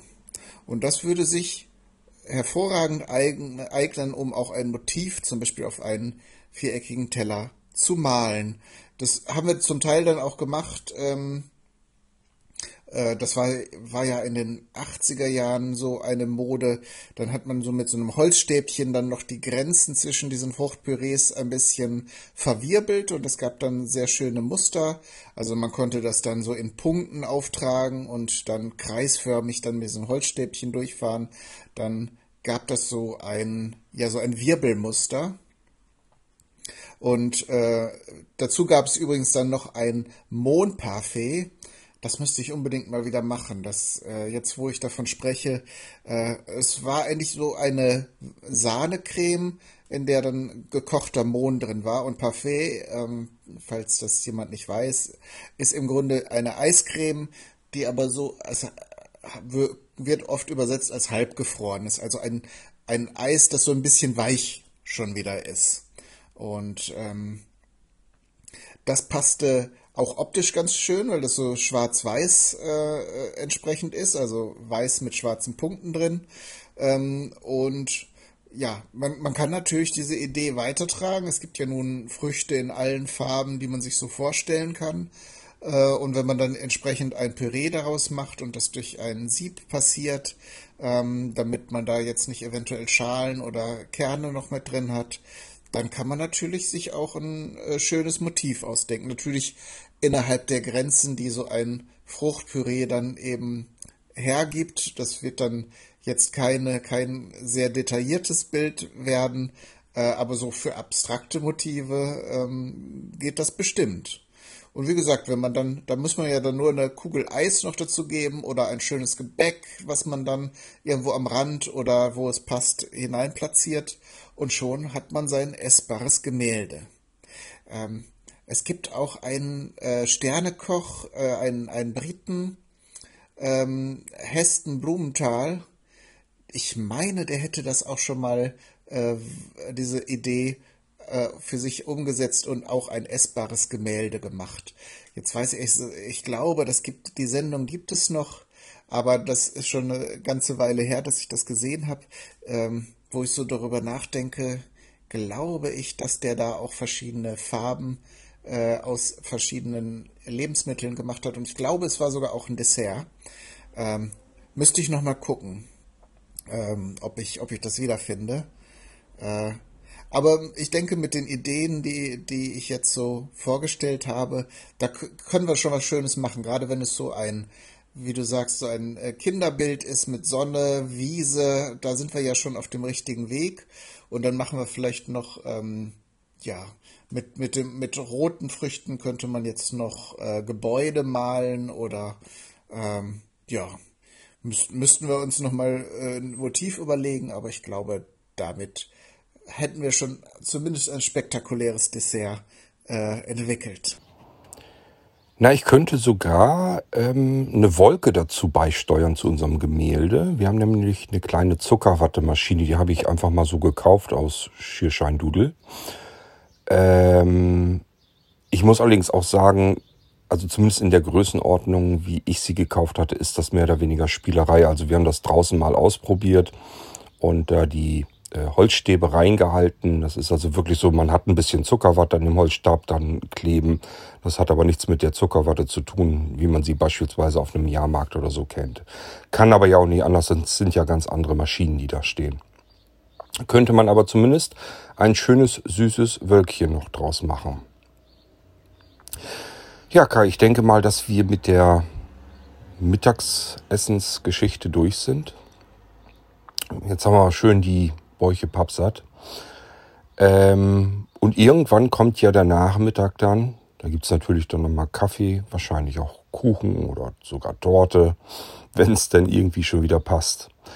Meine Frage zunächst einmal, ich persönlich in meinem Umfeld sozusagen kenne Menschen, die sehr gerne kochen.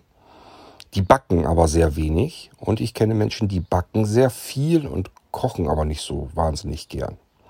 Ist das bei dir auch so? Also hast du da irgendwie eine Priorität drin, dass du sagst, ich bin auch jemand, der hauptsächlich kocht, aber mit dem Backen habe ich gar nicht so viel am Hut? Oder ist das, hält sich das bei dir die Waage? Oder wie würdest du das bei dir beschreiben? Und wenn du mal so dich in deiner Küche umguckst, wie sieht's da aus mit den Helfern entsprechend, also mit Maschinen? Ähm, sind die eher aufs Kochen oder aufs Backen ausgelegt? Und wie weit geht das dann, ähm, wenn du sagst, nee, nee, ich back auch selbst sehr gerne? Ähm, machst du dir zum Beispiel dein eigenes Brot oder ähm, holst du das dann doch letzten Endes vom Bäcker ab? Also zu der Zuckerwattemaschine muss ich sagen, ähm, wir hatten ja, ich habe auch schon mal überlegt, so eine zu kaufen, weil meine Tochter sehr, sehr großer Fan von Zuckerwatte ist. Also wenn wir irgendwo auf einem Jahrmarkt sind und da ein Zuckerwattestand ist. Also ich weiß nicht, ob es jetzt noch so ist, aber als sie kleiner war, auf jeden Fall konnten wir da, durften wir da nicht dran vorbeigehen. Da musste auf jeden Fall zumindest eine kleine Zuckerwatte gekauft werden. Und das Schöne, wenn man eine eigene Maschine hat, ist ja, dass man dann auch noch mehr mit Aromen, vielleicht auch mit Farben spielen kann. Äh, da gibt es zwar ja auf den Jahrmärkten dann auch immer sehr viele ähm, Sachen, die aber dann auch fürchterlich synthetisch sind. Da könnte man vielleicht noch sehr schöne Spielereien machen mit, äh, ja, mit natürlichen Aromen auch, mit ätherischen Ölen. Müsste man ein bisschen gucken, was ähm, was funktioniert, was die Eigenschaften des Zuckers nicht so äh, eventuell verändert, dass der dann ähm, keine Fäden mehr zieht. Äh, also irgendwelche Öle könnten da ja die physikalischen Eigenschaften entsprechend beeinflussen oder durch die Hitze, die ja in diesen Maschinen erzeugt wird, geht natürlich dann äh, so leicht flüchtige äh, Öle gehen dann ja auch verloren. Aber das wollte ich nur noch mal anbringen. Also wir können unser Dessert natürlich auch noch äh, an allen Ecken und Enden äh, verschönern, optimieren. Und das machen ja gerade die Sterneköche und die guten Restaurants, die nehmen so eine Idee und äh, tüfteln so lange daran herum, bis dann etwas wirklich äh, Außergewöhnliches rauskommt. Und naja, die Zeit, die man in solche äh, Versuche investiert, die schlägt sich dann ja auch in den Preisen dieser Restaurants wieder. Was aber, wie ich finde, auch gerechtfertigt ist, weil all, äh, alle anderen Dinge, irgendwelche Computer oder Software, die sehr stark entwickelt wird, wo viel dran weitergearbeitet wird, da gibt man ja dann auch äh, in der Regel Geld für aus. Ähm, wie auch immer, wir, wir, sind, wir gehen weiter zu deiner Frage. Tatsächlich ist es so, dass ich lieber beziehungsweise auch unbeschwerter koche, als ich backe. Ich backe zwar auch hin und wieder, aber ich gehöre eher zu der erstgenannten Kategorie der Leute, die kochen und nicht so viel backen. Ähm, ich habe mir da irgendwann mal eine Erklär Erklärung hergeleitet, woran das liegt. Ähm, es ist letzten Endes, möchte ich behaupten, also das ist jetzt kein, kein, keineswegs fundiert oder erforscht oder in irgendwie empirisch äh, irgendwie oder durch, durch irgendwelche Forschungsarbeiten belegt, aber meine Vermutung wäre, dass Menschen, die gerne backen, sich sehr gut an Anleitungen halten oder auch sehr exakte vom Charakter her sehr exakte Menschen sind. Denn beim Backen ist es in, den, in vielen oder in den allermeisten Rezepten meiner Meinung nach wichtig, dass man sich da wirklich genau an Rezepte, an Vorgaben, Anleitungen, äh, Temperaturen und so weiter hält. Ähm, sei es jetzt bei, bei Hefeteigen, dass das entsprechend äh, die Schritte befolgt werden, ähm, damit nachher ein gutes Brot herauskommt oder auch bei Kuchen, ähm, der verzeiht einem relativ, also kommt aufs Rezept an, aber selten, dass man jetzt äh, irgendeine Zutat sehr stark variiert. Ne, wenn man zu viel Fett reintut, dann schwimmt das Ganze nachher oder zu viel Zucker, dann wird er nachher zäh oder geht nicht mehr aus der Form und was nicht alles oder verbrennt, was nicht alles passieren kann beim Kochen wiederum kann, kann man sehr viel improvisieren. Man kann sich also Schritt für Schritt an diese Dinge rantasten. Man kann, äh, wenn man jetzt zum Beispiel eine Suppe kocht ähm, und man stellt fest, es ist, ähm, es ist nicht würzig genug, dann tut man noch ein paar Gewürze dran. Oder es fehlt vielleicht noch ein bisschen mehr äh, Gemüsegeschmack, dann kann man auch noch mal eine Karotte etwas später da rein tun oder wie auch immer. Du verstehst, worauf ich hinaus will. Äh, da man ja das Ganze nicht in einen geschlossenen Kasten, äh, also an, am Anfang einmal zusammenstellt, äh, irgendwie rührt und dann in einen Kasten stellt, in dem es gegart wird, bis es fertig ist, sondern dass ein Prozess ist, in dem man immer weiter auch eingreifen kann, ist beim Kochen verzeiht es einem auch, wenn man irgendwo mal, ähm, wenn man sich da dran tastet. So. Und zu deiner dritten Frage, ob ich denn auch backe, ich sag ja nicht viel. In letzter Zeit habe ich doch etwas mehr gebacken. Das liegt daran, dass ich ein paar äh, tatsächlich auch gute, für mich plausible Rezepte gefunden habe, ähm, die einfach unheimlich gut funktioniert haben. Das sind Sauerteigbrote, ähm, die man jetzt, ja, kriegt man in der Form vielleicht gar nicht beim Bäcker, weil ja auch man muss dann halt so einen guten Traditionsbäcker in der Nähe haben und die werden ja leider Gottes auch immer seltener, weil die äh, Leute eben billiges Brot, überhaupt billige Lebensmittel haben wollen. Und selbst die Bäckereien ja dann äh, bekommen entweder Rohlinge aus irgendeiner zentralen ähm, Stelle oder sogar backen irgendwelche Rohlinge nur auf die dann noch von einer größeren Fabrik kommen, die dann entsprechend mit allen möglichen Zusatzstoffen und Methoden so beeinflusst werden, wie halt ein Industrieprodukt beeinflusst wird, damit es eben Transport und alle möglichen anderen Geschichten über, übersteht und nachher trotzdem ein verkaufbares Produkt dabei herauskommt. Und ähm, das mache ich aber nicht sehr oft. Es ist jetzt nicht so, dass ich jede Woche oder jede, jeden zweiten oder dritten Tag Brot backe. Ich mag auch so ein lockeres Brötchen ähm, oder, oder mal ein Toastbrot, ganz einfach aus dem, aus dem Discountladen, ähm, weil ja, erstmal kostet das alles viel Zeit ähm, und Mühe und Arbeit.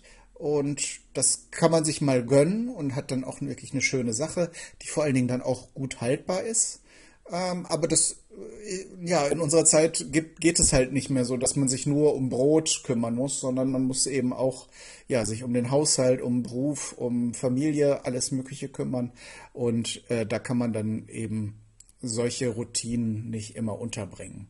Ich mache das ganz gerne, Einfach weil ich auch den Unterschied merke und äh, da ein, eine Sache herausbekomme, die man so eben selten zu kaufen bekommt, aber eben, ja, ist eher die Ausnahme als die Regel. Wir haben ja jetzt im Prinzip eigentlich kulinarisch gesehen erst den halben Tag herum bekommen. Ums Frühstück haben wir uns gekümmert und um das Mittagessen und so ein bisschen was dazwischen.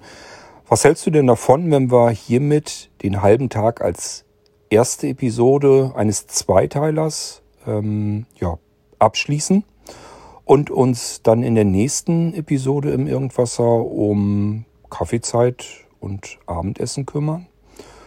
Ähm, und Kaffeezeit ist eben das Schöne. Du sagst ja selber, manche, manche Menschen backen gerne, manche weniger gern.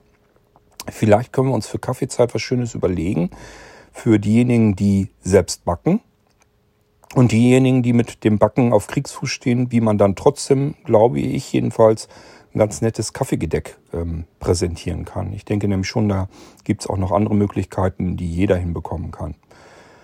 Ähm, Abendessen wollen wir dann sicherlich wieder mehrere Gänge absolvieren. Das kriegen wir hoffentlich hin. Und vielleicht machen wir noch so ein kleines Mitternachtssüppchen. Das kenne ich nämlich auch von den Schiffsreisen. Manchmal gibt es das da, dass es um 11 Uhr oder um 12 Uhr nochmal eine ähm, ja, Mitternachtsbouillon oder sowas haben die das, glaube ich, genannt, äh, gibt. Da kann dann, wer noch Hunger hat, noch ein bisschen Appetit hat, abends nochmal hin und sich eine Suppe holen. Irgendwie sowas habe ich mir gedacht, können wir uns für die nächste Episode dann nehmen. Ich würde aber wirklich auf, allein schon aufgrund der Länge dieser Episode sagen, lass uns das hier mal abschließen als ersten Teil. Und ich freue mich dann mit dir in den zweiten Teil und den zweiten halben Tag hineinzustarten. Wie ich das aber immer gerne so mache in den I-Episoden, weil ich immer nicht weiß, ich will euch da nicht vor den Kopf stoßen, falls ihr noch irgendwas Schönes anzumerken habt und so weiter. Deswegen überlasse ich immer gern unseren Gästen hier im Irgendwasser das letzte Wort. Das möchte ich hier auch wieder tun. Und äh, Kai, du hast jetzt das letzte Wort. Ich verabschiede mich schon mal an dieser Stelle für diese Episode. Wir hören uns bald wieder im Irgendwasser und dann sicherlich auch mit dem mit der zweiten Hälfte unseres perfekten Tages mit Kai Du. Und genau der kommt jetzt nochmal. Kai, du bist dran. Ja, Kurt, erstmal möchte ich mich mal wieder bedanken. Es war mal wieder ein sehr schönes Gespräch und nach wie vor eine sehr interessante Erfahrung mit äh, diesen Ping-Pong-Gesprächen.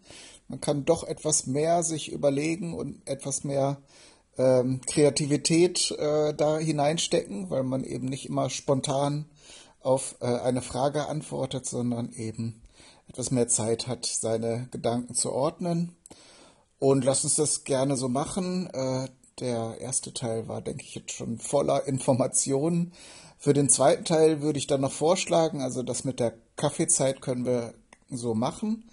Ähm, und für den Abend würde ich vorschlagen, damit wir nicht noch einmal ein mehrgängiges Menü anbieten, äh, könnten wir uns ja mal überlegen, wie wir ein Buffet gestalten, weil ich denke, wenn wir so ein perfekten Tag uns vor, vor Augen führen vor, ähm, und vorstellen, ähm, ist es vielleicht dann am Abend auch schon so weit, dass man nicht mehr im, im alles essen kann oder möchte, was einem so vorgesetzt wird, sondern dass man dann vielleicht nur noch auswählen möchte, was da, äh, was man vielleicht ganz unbedingt gerne essen möchte oder wo man sehr großen Appetit drauf hat können wir ja äh, dann nochmal drüber sprechen. Und ja, dann freue ich mich schon auf das nächste Mal. Wünschen allen, die jetzt zugehört haben, ja, äh, alles Gute und hoffe, dass ihr auch ein bisschen Spaß hattet an diesem Gespräch, uns dazu zu hören. Und ja, wünsche euch alles Gute und bis zum nächsten Mal. Äh, ja, tschüss.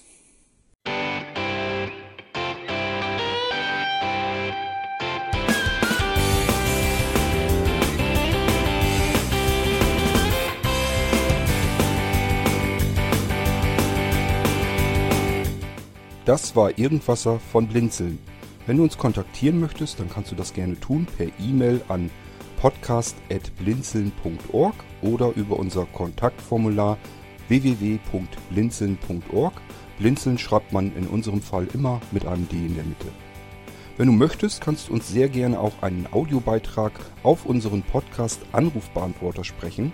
Der hat in Deutschland die Telefonnummer 05165 439 461. Und wenn du uns aus dem Ausland anrufen möchtest, dann ersetze einfach die erste 0 gegen die 0049 für Deutschland. Wir bedanken uns für dein Interesse und freuen uns schon darauf, wenn du auch beim nächsten Mal wieder mit dabei bist.